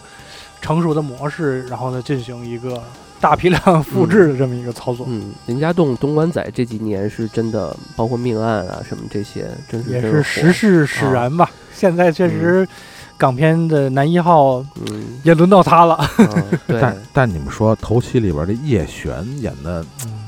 哇电视剧，不错，嗯嗯，你想想叶璇现在，我操，嗯，直 直播卖货，哇他之前演一个抗日神剧，哇，也非常哇夸啊张， 啊但是难你以看想象。啊头七里边的叶璇还是还是可啊以的，，对，让人感觉到那真是就你星选角，星途坦荡，是吧？哎，万万没想到，嗯 嗯没想到入了直播卖货的坑，嗯，这个选角选的真好，嗯，嗯，演的也好，对，张智霖，我觉得也是他职业生涯里很少见的这样嗯复杂的一个角色，嗯也不叫复杂吧，我就是有突破。是我他觉还得是小白脸还居多吧，嗯还是设定上占了一嗯个对先机人设。上占嗯领他他演的一什么，就是叫你好，我叫小马，是做牛牛头做马的马，牛头马啊也面是牛头是马吧面，啊就是阴。间使者。哎，啊，哇地这么狱判官，对这么啊这么，帅嗯的地 狱判官，嗯嗯这所以是他实际上是占了一些先人天设的嗯设定上的优势。对，嗯但是我觉得就是，虽然看起来这电影不是分量很重，但是整体的观感还是嗯，非常的流畅啊、对啊，尤其是那几位老大在嗯那个小的那个屋屋子里面那些表演那些状态，其实特别我们看到了有一些黑帮片儿的那种嗯嗯制气氛式很棒对嗯对很足。对，拍的就特别扎实，这一对块儿系列拍的很扎实，我突然想起这个也是。去年当时上映还被讨论的挺那个什么，那个陈伟霆演的那个叫什么来着？张家辉演的那个《爆裂点，爆裂点》，当时今年今年的二三年，哎对，二三年的，然后嗯当时上映的时候就说啊，嗯尺度什么什么突破哦这个那个，但是我说实话，我看完了啊，虽然我我我平心而论看的是国国配版啊，嗯但是我你知道我第一感受是什么吗？不是说尺度多么多么大，呃嗯就老了，对，甚至都不是老。哦就我发现什么呢？嗯就是除了加加渣渣辉、渣渣辉和陈伟霆以外的那些我们以前看港片没有那么注意的配角、龙套和群众演员，他们都老了，都不在了。嗯，就是这一波人都被换掉了以后，港片失去了它最重要的群众基础。就是就像刚才对刚才老段说到，我们回头去看《头七》这部电影，当然这个我第一眼肯定是被叶璇的表演整个的这个风情所吸引，嗯，但是你想想，离开这里边什么张兆辉啊、何华潮、冯克安对这些人，那几位大哥，哇塞，都是熟悉的面也孔，是我们所熟悉和喜欢的当年的岗位的非常重要的一部分。嗯，对，当这些人都被换掉了，都被换掉了，那其实你会发现，嗯，已经香港电影不是几个明星或者几个人出彩能顶得住和支棱得起来的了一个问题。嗯这个才是我当时看那个《爆裂点》非常深刻。我突然发现，我除了渣渣辉和陈伟霆和几个角色杨以洛外，师，别人全都是那些我们平时不重要的什么警警察 A 呀、同事 B 呀、嗯匪徒甲呀，就这些对人，我全都是一开始陌新生面孔，，嗯都是新面孔之后，发现哇，这个片儿已经不是明星和大尺度能够帮忙的了。嗯这是我一个当时感觉到一个嗯有有一点点失落。怅然若失，嗯对对对对啊，对，就是一个大势嗯大势去矣的感觉，是对吧？这个片儿我也这算岔开话题了哈，因为是林超贤的片儿嘛。其实他这个片儿很像早年间的《证人》跟这个，还有还有还有《证人跟》跟反正就是那个谢霆锋那两部嘛，《线人》。你发现很大的一部分缺失，我和你特别一样，就是廖启智的离开，是哎是使是是得就是嗯完全没有那股风味。我没错非常非常喜欢他在诸多港片当中的精彩的表现，包括《无间道二》啊什么。你发现，呃，这些绿叶也好，这些配菜也好，恰恰组成了整个这个气氛组。你没有这个气氛组，你其实只剩下一一个 KTV 的话，那其实也只不过就唱歌而已嘛。咱们去唱歌，其实离开了这些，那我在哪儿唱？不是唱，还是我和你有特别一致的这种感觉，就是好像那个时代和那个味道真的是一去不回这了。没办法，嗯这确实不是个别人啊做出那个巨大的努力能够这个嗯挽回的，弥补对吧？嗯、对，就是嗯，刚刚咱们说那个降头那一块儿，后面就是林雪嗯那个嗯角色死去的那种方式，让是我是想是起好几年前，就这角色啊，好几年前，哎，也不是好几年前，就是那个离他最也很近那有一部也挺猛的，是那个冠希和那个李灿森演的《狗咬狗狗》。咬狗啊，里边儿林雪也是在一个地方，那画面特别，然后也是那么特别让你觉得特难受的嗯死去了，嗯就是他被生一理个不适的签子给插的嗯贯穿脖子那个嗯。所以我觉得这些角色，你说随着时间的变迁，然后他们年龄越来越大，他们也可能慢慢就不适合演这个角色，或对者是他是们是，你别说也这挺嗯种难过。这种肢解呀、这种受伤的桥段，嗯，像我这么爱杜琪峰的片儿，你看咱们在很难在杜琪峰电影里看到林雪在像早年间吃饭了，那不要命是填鸭式的吃饭，嗯啊，哇塞，就好像这人没有胃一样，无底洞一样的吃饭，你再也见不到这种画面，因为这也是拼。我觉得这和龙虎舞狮的那种概念其实一样，他对就对嗯不在乎我是不是胃受不了，我食道受不了。对那导演让我在表演表演一个吃饭，我就猛吃啊！嗯是但现在你再也看不到这种导演啊，对不起啊，我就吃药已经吃饱了，吃不了那么多饭了啊。想起早期有一些那个女的角色的替身被打的好多都是罗家英嘛，啊，包括也 有曾志伟，也经嗯常演女生，都是什么粉粉粉菊花儿那、嗯那帮对什么于占元那帮对人戏班儿底的底下嗯出来那帮人啊，林那个林正英也是嘛，对嗯，所以这帮老人家们啊，真的确实像刚刚祖萌说的啊，就是不是这些。没没有他们感觉这部电影你猛的一看，没有看到主角之前，嗯呃不不是说那个网大不好，就是猛的一看以为是网大呢， 就是哎突然间出现一个呃主角或者渣渣辉，哦这原来还是个院线电影， 嗯就是呃，我觉得倒不至于到网大的程度啊。嗯即使像比如说我们说院线电影，你能感觉出可能呃呃从这种硬件条件啊到投资啊，确实你比如说这个。不管是扫毒二啊，嗯还是那个这个这个这个这个拆弹专家二啊，能明显能感觉到它的特效啊，它的投入的规模越来越大，嗯但是它赖以让我们迷恋的这种所谓的港味儿，越来越淡，对吧？嗯那我与其看大投资、看特效，我为什么不看好莱坞电影？嗯真玩枪战，我觉得你你还真你玩不过好莱坞这东西，对吧？对但是我们当年喜欢那个所谓的进阶过火、进阶疯癫的香港的那个味道，那才是我们喜欢和其他电影取代不了它的这个味道。而非常遗憾的啊是，今时今日因为各种原因，这个味道在慢慢的消失。当然，我们哎，还是 回到我们今天的关于邱礼涛的这个主题啊，我们说了。呃，一个这个刚才老段推荐的这个头七啊，大家去去找找啊。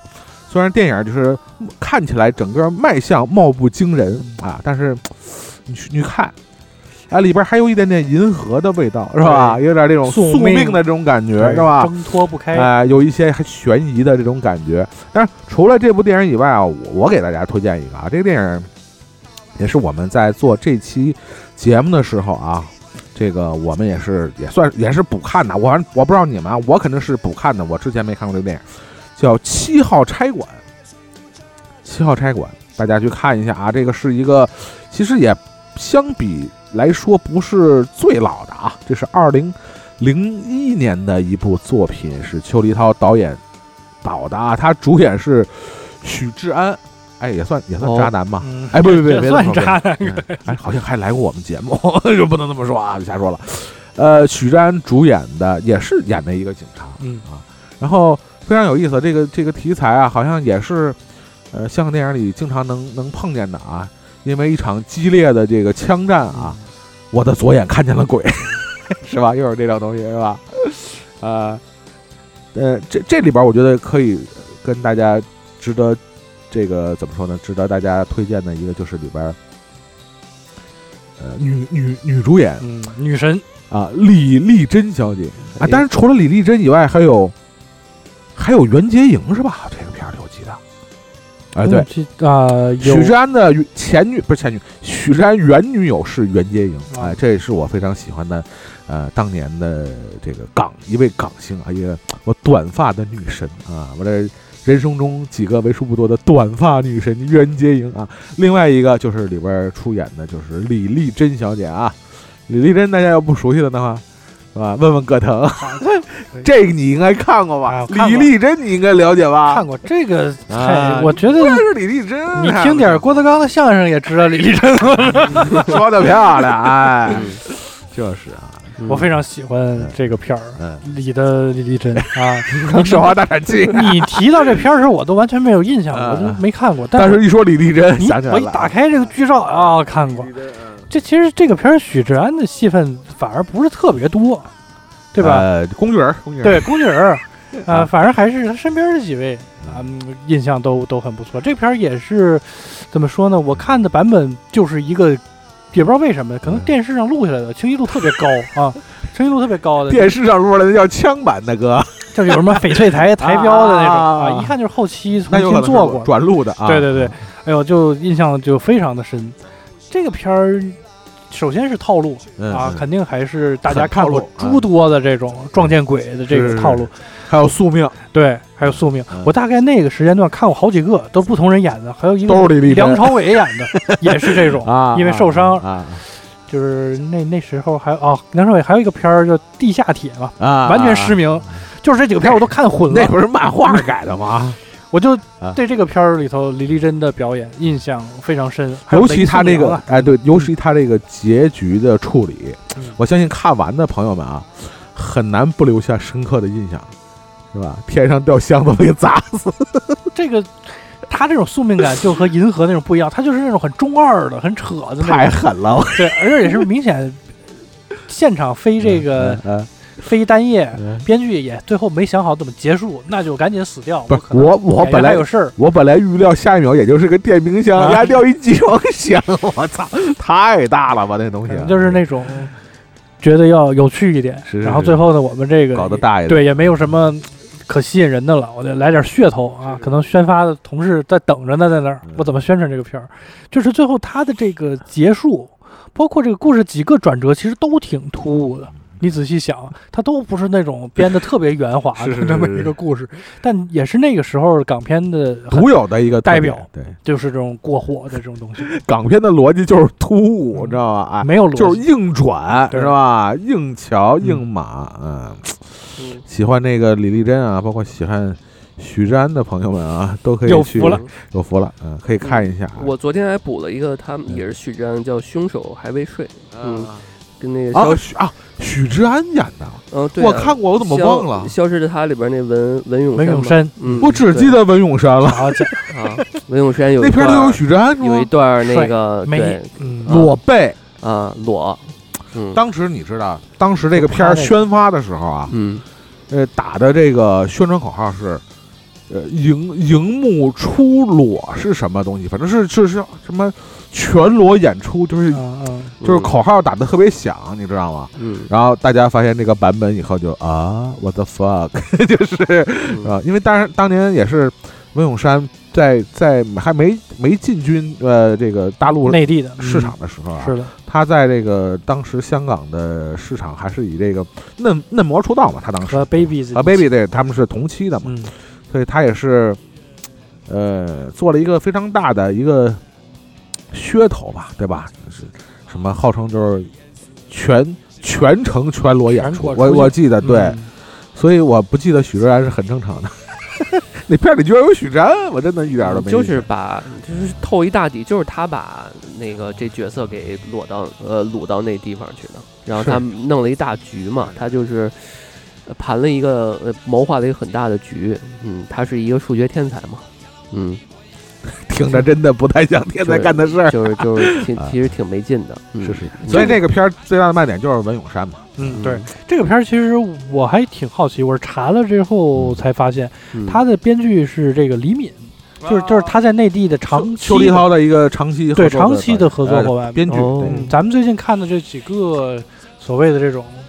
大大尺度，不是大尺度了，就是这种大投资、高规格嗯大投就资北的，上的这几部电影，对，都是李敏嗯编剧的，还真是挺让我佩服的。不知道咱俩聊没聊过，就是那个《拆弹专家》，呃嗯，我其实还一是二啊，二啊，啊，因为一不是他拍的嘛。啊，对对对，二的整个陈木胜是吧的一对是陈木胜还挺严密的。其实他整个这个故事的编排，就是这个人物的这个走向，他和他还和这个倪妮有的这个感情戏，嗯嗯以及刘青云，还有其实还有一个 B 故事。我觉得这是一个挺复杂的一个剧作，是这两年的这种合拍片也好，港产片也好，都不是太多的。但是这个片儿的规模也也摆在这儿嘛，我是挺惊讶，所以我后来就一直关注这个李敏女士啊，就是发现各种题材都能做，嗯都能写，这个有点像在编剧界的邱礼涛了。哎对对，我刚想说黄金搭档啊啊，对，一个很适合他的，嗯、 对这个这个《凶手还未睡》，我是也是跳着看完的啊，嗯这整个这没个毛逻没辑毛，跳着看没毛病， 逻辑啊什么的，我觉得也都通啊。评分低，我觉得是因为大家有嗯啥也没看上着当受骗 吧，对，啥也没看着，对是吧对？对，是吧我有这种受看欺前骗几的个感觉评论都是说说，感觉不是我被叉叉了，对是不是感觉不是文咏珊 被叉叉，对是我被 叉叉。但但其嗯实它还是和这个类型、这个题材，我觉得是高度的呃完成度、，我没跳着，看，但是我确实是到后面才知才真相大白的。啊我其实是这才悬念能还讲，我保是持住了看住嗯看看进去了， 嗯根本不 care，嗯，对被骗了我就根本不 care 后面了，什么剧情嗯根本不重要，你看进度条就是一小点儿 是嘟嘟嘟嘟嘟是一段儿，没有啊没有还没有结束了，你都是在底下看那评论说高能预警啊几分几分分几秒秒标嗯准备空降了是吧对，不给你不，标我一般不看 B 站，我都下载完了看，这样那导着比较快，这样哦 是吧？来几倍速放啊到。固态硬盘嗯里。是，说了这个这个这七七八八的啊，这个关于这个邱立涛导演的呃各种题材和这个这个风格的这个惊悚和恐怖片啊，哎，还有一个非常重要的，他导的算是一个呃，我不知道有没有统计啊，是不是香港？电影里边最长的系列的对这么一个，有有有这么个记录吗阴？阴阳路嘛，啊，阴这阳个路十几部嗯嘛，十二部还是二十几部？二十多部啊，啊！我我我我我来我来查呃一下，啊，我 我我是确实全看完了啊，啊，是我我现在搜都能搜到第十九部。哦，你看，嗯应该应该好像过是好二十一，我记得这一个目嗯啊。当然，这个邱黎涛导演直接参与导演的啊是前六部啊，嗯嗯，当然和最后一部一一的是一个就几个导演合拍的，严格来讲嗯算一个就是短片集啊。刚才我们也提到了，比如说世界奇妙《物语哎世界奇妙物语》的这个形式啊，讲了三个小故事啊。嗯，哎呦妈呀，对我说的就是这段儿啊，这是几啊？一就这是阴阳啊路，就叫阴阳路。嗯一的那段儿啊，嗯，邵美哎，不是邵美琪，哎嗯是麦嘉琪是吧？麦嘉琪。啊，麦嘉琪嗯真的特别好。经典的出演的片段，嗯 红衣女郎啊，前几部都其实有这个，刚刚你提到推荐那一部的那个《雷雨阳》嘛，其实嗯雷也雨阳是我哎个固人定固定班底嘛，嗯是吧？还有古仔，古仔。后来嗯古仔都没了，雷雨阳还坚守啊了。是是 是，不知道我看到六我就不看了，啊，古呃，这个雷宇阳到后面好几部都有他，对都有对是吧？啊，他一直坚持了很长时间。对嗯，因为最后是他是跟那个讲故事的人，那第一个档是吧？啊，，对，或者是说他是那谁的呃，那那叫什么婆，那个那个呃，对，哦我鬼婆，鬼婆的那个儿子罗兰嘛，对罗罗兰兰女士嗯啊，嗯一直就是我觉得他其实是打造了一个罗兰女士的这个在里边饰演角色的一个宇宙，对是就是七所有的后二来十宇多部。宙，哎，哎呃呃，就是后面这几部全都是，比如说大家遇到点什么事儿了，最后一请说快去找他什么的，啊，还有那种斗法，甚至其实刚刚刚刚我跟那个祖萌还聊呢，就是甚至有一部他聊的是穿越的。啊，啊，就是说一一打破第四面墙，上来就说说，哎呀，我们这部这系列已经拍了十多部了，累实了在拍不下去了。 然后说导演一怎怎么办？这让我们得继续拍，我们得想啊。然后最后聊着聊着，就俩人进到一个房间，然后瞬间穿越到那个那个水浒那个年代了，啊然后又拍了一个新的系列，发生在那个，也就是是人家觉得玩的特飞也是，给编剧逼逼嗯坏了。啊对还还得回去拍四大名著是吧？嗯又是这个啊，对，嗯，但是我们说这个这么长的一个系列 IP 啊，也是这个被这个香港的这个电影人消费的不轻啊。 这个呃，甭管是十几部是二十几部啊，嗯，呃，反正在我有限的看的几部里边啊，想问问二位啊，你们印象最深的，呃，比较觉得这个拿得出手、值得大家反复回味的，有没有这一部或者几部给大家分享和推荐的？葛腾可以先嗯说一下啊，阴阳路啊，嗯嗯，阴阳路我印象最深的是最新的这一部，多新啊！就是最后这一部二十一嘛啊，我嗯们常伴你左常右，在你左右，嗯常啊在你这左右啊，这算《阴阳路》里边了是吧？对，啊而且是明确是最后一集嘛。哦，嗯它其实阴阳路在那个 logo 上有，片名上它右上角写着阴阳路但，是嗯这个内地公映的时候，好像做了一个弱化的处理吧呃，应该海是报上没写没，写但是重吧但是重要的是那个音乐，对对对对对对对对对嗯对，主题嗯那个对对是对，然后一定要在那个画面里面有一个阴阳路那路牌儿，对嗯，对那灯光一少一，集要出现，嗯啊，是的，呃，最深的是这个，但我可能最喜欢的肯定不是这个。我觉得，首先罗兰的缺失啊，对于这个系列来说，可以说是没有钢铁侠的漫威宇宙了是是是是，啊。他的没位置有没有斯坦利的，啊，是吧嗯但斯坦利，你看离开了这个，他呢还还勉强凑合。但是你要离开钢铁侠，你看到这后几阶段就完全是是是撑不住了，我们都不做主题了，我们定海神针啊。 我所们以嗯都不聊了啊，所以这个片儿虽然是最新，也是看的这个大家能最容易看到的，也好几年了一一七年。啊， 17年但肯定我不推荐这个，我嗯我还是推荐前两部嗯，啊。刚才你们说了，其实这个我看拍一的时候是没想要拍系列，是这是它跟一跟二之间还是有点距离，然后嗯二三四五马上很很紧密，是是是，肯定是最重要的，就是建立了它的这个怎么说怎么说呢单元剧模式的。这个其实，在咱们看很多英剧啊，还有这种这种，现在网飞也有这种单元剧，其实是挺多的，但一直在香港，在在东亚其实也是只只不过是日本日本对才有。日本就好搞这个，对，尤其是恐怖这个题材的，对对，单元剧，我觉得这是特别有开创性嗯，而且它明显它是就是要拍成电影啊。当时确实香港电影的这个出海能力肯定跟电视是完全不可同日而语嘛。就整个从产业是从整个的盈利的模式上是一个特别好的示范。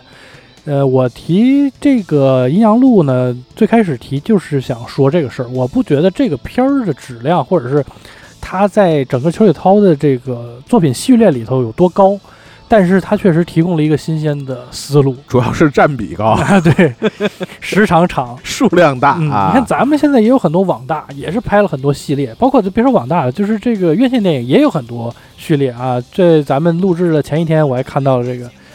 要说这个《误杀三》啊，要准备开机了。啊，是是啊是，听说了，就我觉得从整个的执行和思路上，你可以看一看人家这个陈思诚宇宙，啊，但是紧凑程度和完成 度嗯嗯以及。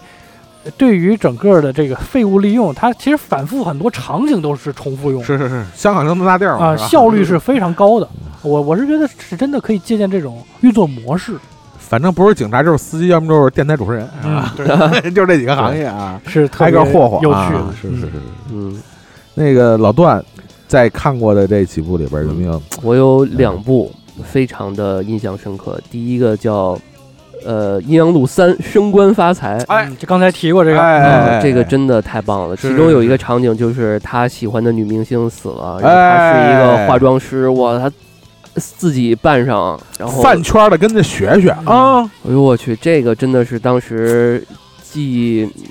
呃细思极恐，饭又觉饭圈的现在得做得到吗？又觉得有点感 动，嗯哎就是是，哎对吧？对对对对，有一点那哎个，味道，老段说的这个嗯这个感觉啊，这个这个共鸣啊，我觉得我非常认同。嗯，呃，我倒最感动的点不是这儿，我是最后那个故事，就还是我的短发女神袁洁莹哎啊，哎太美了，就是她最后和这帮狐朋狗友把酒言欢以后，瞬间转身跳下楼，嗯，当然是为了一个渣男嘛，这种对在这个情商恐嘛啊嗯恐怖故事里经常会出现的大这天种二，嗯哎好家伙，都大连上片了，儿， 对，就这段嗯就殉情的桥段，包括他最后那几个朋友，以这个这个黑谷为首的这几个朋友在悼念他的这一段，哎嗯我却突然莫名的，以前从来没有过的被这种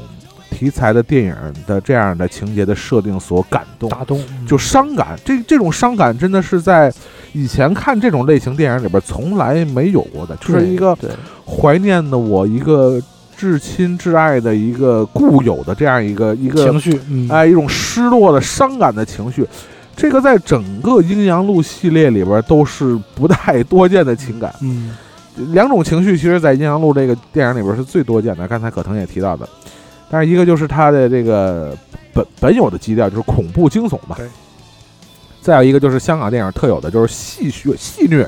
嗯，对吧？就是其实加入了很多喜剧的成分，对黑色喜剧的成分，所以就是一会儿害怕，一会儿受惊吓，一会儿又哈哈大笑的这一会种儿哭一会儿笑对哎，这是比较多，但是让人伤感共鸣，包括刚才老段说到的，有一点被感动、打动的这种情感，哎，这是对这个《阴阳路三》里边非常独有和令人印象深刻的地方。真的对是深刻，就是他对这个是情绪上很严肃了，让你觉对得，你嗯别看他这个名字非常直给啊，棺啊，然后棺棺材啊，又是他们又是做那个这个殡葬死人行业生意的 啊，包括后面那三个人跟这个被老婆婆缠着，那老婆婆也没有对他们怎么着，嗯对吧？就是整个过程你不觉得这个鬼也很凶，嗯然后人就人在做的一些事情，你也都能找到一些令人理深由刻嗯对，嗯，呃，另外一部就是第十三部啊，就是哇这个 呃曾志伟这一部啊，他也是演了一部，这部叫呃，sorry 说错了，不是第十三部啊，是这个。哎，刚刚还看到了呢，太多了，慢点找啊。啊，第十五部 叫嗯嗯这个客似魂来，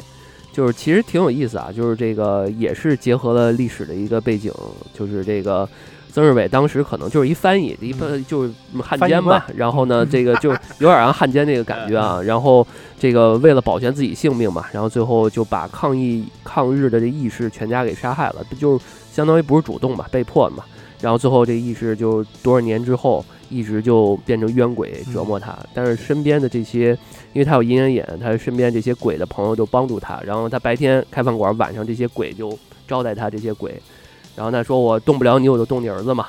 然后这个这里面就有各种各样的一些，就是挺有意思的，里边儿也有一些就是跟鬼成为朋友，嗯然后护着他什么的，就就聊着聊着，瞬间胳膊没了什么的，就挺有意思，啊，只不过就是确实，嗯，这一系列看到第十五部，呃，前边都没有什么很好的卡司了，然后到这一步突然间曾志伟用上，嗯我就觉得算一哎个，证明这个系列还在续着，就挺好。那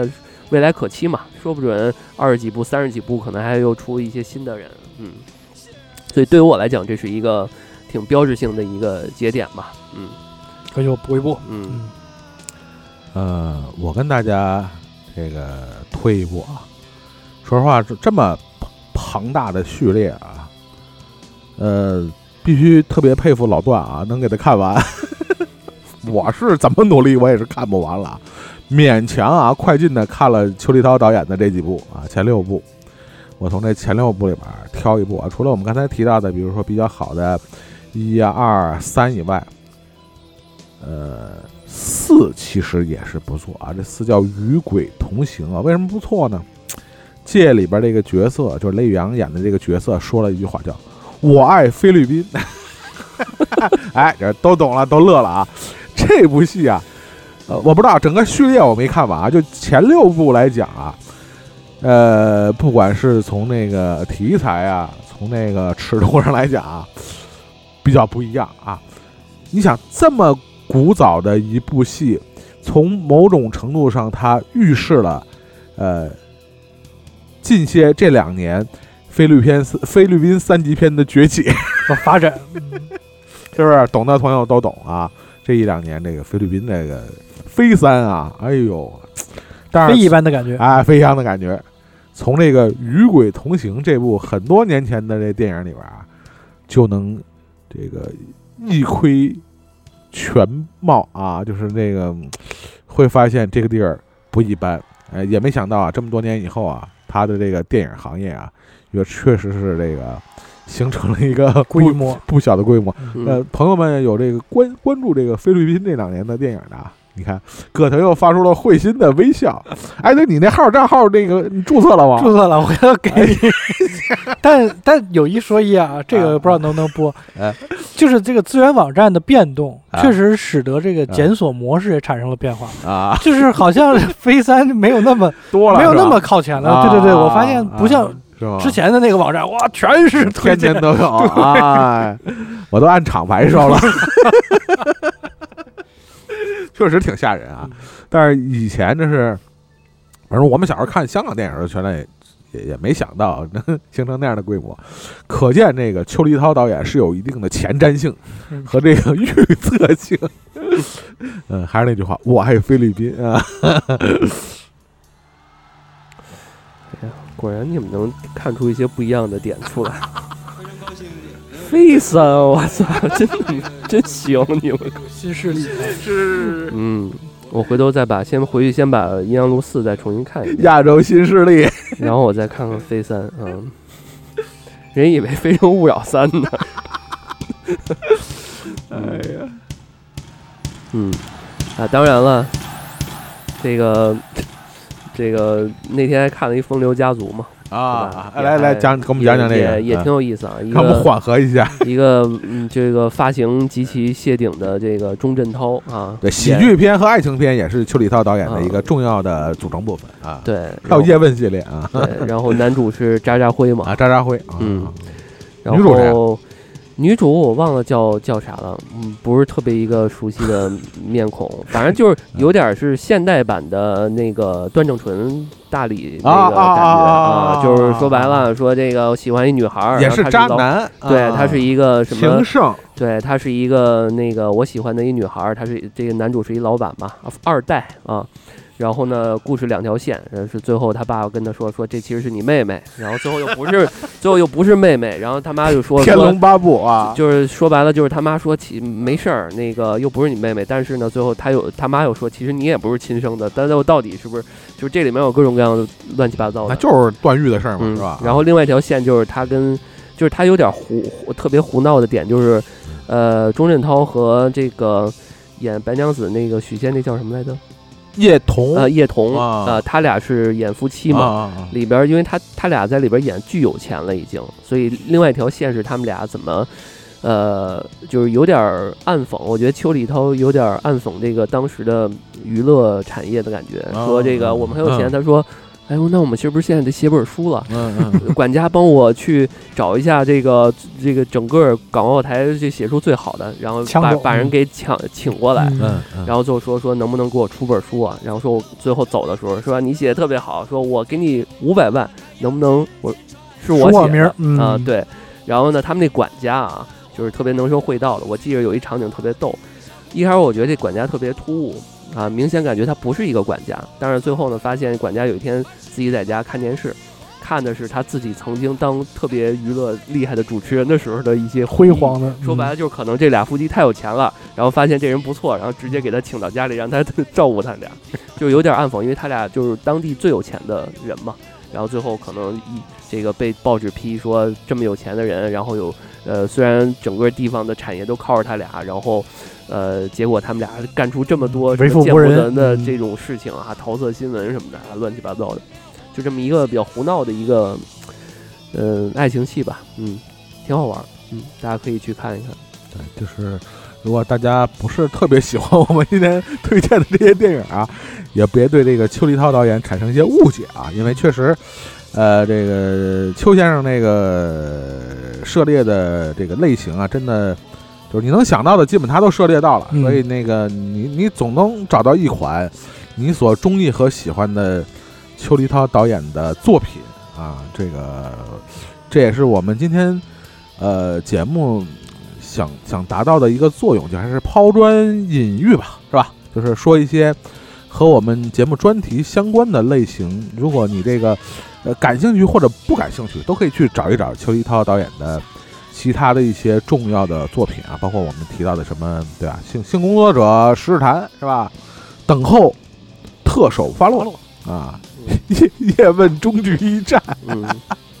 惊变啊，对，惊惊变，那一定要必须得看看惊嗯， 那个那个。下面那个，请这个未满十八岁的听友们离席注意， 不要不要在家长陪同下观看， 是吧？我们那些这个还是等你十八岁以后你再看啊，这个嗯嗯，我们还是要起到一个正面的引导的作用啊。那关于邱立涛导演的恐怖惊悚片，大家还有什么想和大家听听友们分享的？还有没有？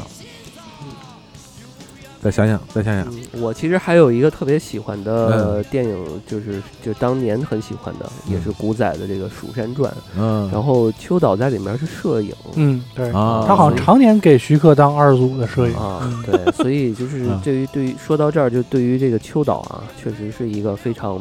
全才的一个一个人嗯，啊，涉猎极其广泛，而且每次看他一些采访啊，好像都是穿一 T 恤儿，然是是后嗯特别朋 rock 克， and roll，嗯，大肥裤子啊，你看自己在淘宝店印的那种是衣是服，是，这不是对我老干的事儿吗，是这种自费印一个衣这服，这种的吗？是吧对对对对，punk 对 rocker 对啊，对对，他那是一看印刷质量胶还不怎么好，呃，不对，是那个一定要印出不好的感觉，嗯，嗯你印出特别高端的感觉就不啊一对。看就古着那种是吧？啊啊，就是好的特别完整，都得自己搓成对对对搓出做那皮儿旧什么对的啊，对， 嗯，找那种牛仔裤工厂，啊是就当年那《蜀山传》，我是超级喜欢嗯那那个片儿的特效那个质感嗯，哇，这个很奇怪，嗯回头聊聊徐克，看徐克有没有惊悚的也有啊，哦蝶变呀，啊？对，包括他关于文革的那个片儿也是《地狱无门》呐。那就算了，啊， 说点能播的好吧？你有没嗯有我还是回到八仙饭店吧，嗯就是这就个不停的看八仙饭店是吧？八仙饭店的这个有有点岔题啊嗯，我特别喜欢八仙饭店这个乐队。我在看这个 月下的时候啊，真烦我就看到这个乐乐队，哎嗯我之前不知道，我我只是第一次知道这个乐听这个乐队是因为《爱情神话》这个电影嗯嗯，是他们的配对乐嘛。对，然后呢，我配配乐之一，对配乐之一嗯，然后后来呢，我就看到综艺里他们出场，嗯我就很喜欢，然后我就想。这八仙饭店是不是个电影啊？因为老说人肉叉烧包，其实没有八仙饭店啊，这个对，前没不叫全了嘛，对没有太全长了这嘛版本对版对了对对，我从那时候我就回想起了这个片儿，我也不知道为什么，就是听着八仙饭店的那个歌，电子的有点迷幻的这种女生吟唱的，我都觉得和这个片儿有一种嘖很奇怪的这种 remix 的感觉啊，就是它传递的那个情绪，其实我说电影啊，其实不是一个很真实的。你看，咱们刚才提到他的这三部黄秋生的片子，是一步一步越来越接近现实的。嗯那种暴虐情绪是对越来越接近你我每天被老板压榨，或者在路上跟人剐蹭的时候的情绪。对嗯反而第一部的时候更卡通，对对吧？什么这这个人肉包子，听着像《水浒传》这种，奇案嘛，对突出一个奇字，对，嗯嗯其实是离生活相对有距离的。我我就觉得这种迷幻的感觉和和那种电子的这种气质，哎，大家可以跟我这个方式一样来进行一个嗯重新的大力混剪啊，感受一下。嗯回头我做一乐队叫伊波拉病毒啊，那我告诉你听起这。来就这三年过后，别随便叫什么病毒啊！我告诉你，自己掂量着来 啊！就叫伊 波拉，嗯，埃博拉，埃博拉好听点。啊对，听听起来也挺猛的啊，听起来就粉丝就多这乐队，嗯，我啊，我们这个系列用了两期啊，分别给大家介绍了一个美国的新型呃，算是惊悚片类型的代表和一位儿老老老牌儿的香港的惊悚片电影的代表啊。呃，我们这期节目上线以后呢，也欢迎大家踊跃的留言啊。比如这个系列呢，我们还想听你们聊一些一个其他的什么人，或者是哪个时代的艺术家和什么类型的代表作呢？都可以在这个留言各个平台留言上跟我们呃说出来、点出来啊。对，可以分别在这个唐宋广播的这个天堂电影院和这个日落午夜场，以及这个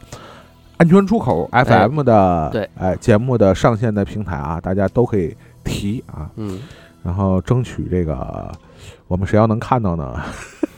回头我们就在我们仨人的群里酝酿一下啊。对， 这个 A 二四不仅 A A 哈是吧，也有一些其他的导演也拍了一些挺怪的片子，包括早期邵氏有一些一个字儿的那些什么嗯邪、对什，么什么这咒种什么玩意儿啊，就这种一个字儿的，我对们都可以整一个，嗯嗯，看不同视角吧，嗯，我发现了，咱们就还得聊带女星的， 这人这没劲，哎，您不聊女星的，一会儿就灭了，聊困了，待会儿是吧？马上就往东南亚方向发是展。是是嗯，飞三，让老段先补 补。我先补补，对，我可惜我们这看 C 三的那你个们资料俩网对站你没们了，俩都都这么，你不早告诉我呀？别把它下下来了，回头群里我边大家都拿硬盘拿硬盘给我，我给你转过去。群里面都太体面了是吧？聊的都是正经的东西，是是嗯，行了，那我们今天节目就差不多了啊。这个哎呃，对了，也刚才说了嘛，快那个快那个春节了是吧？ 是不是有必要跟大家拜一下年啥的啊？我们应该能春节前上吧？能能能，哎能吗？嗯，你想吗？啊，可以啊，我都行啊，反正也不是我剪，反 正随便。那咱就春节前上行吗嗯？好，行，嗯呃，咱们就春节前，嗯，呃，祝大家这个龙年行大运啊，发行大财运行运一条龙，嗯来怎么样？好不好？嗯行运打边炉呢，我以为是，啊你来一句吧啊，嗯，还是健康吧啊，健康健我康觉得这个可能更实际，也是嗯我特别希望嗯听到这期节目的你和你的好朋友们嗯，你关心的人都平平安安、嗯健健康康。生龙活虎。嗯对哎，好吧，老段，我我说啥呀？好，好拜我年我也拜年啊！啊行，祝大家今年啊，这个二零二四大大吉大利啊，就大红大紫啊！这哎个有哎有名有利啊！这个其实是这个除了健康不多说了，这个有名有利，这对于我们我们现在来讲其实非常重要啊！还是希望大家能多赚钱啊，好吧？ OK，以上就是本期节目的全部内容。如果喜欢，请一定要分享给你的好朋友们。那我们就下期再见。拜拜。拜拜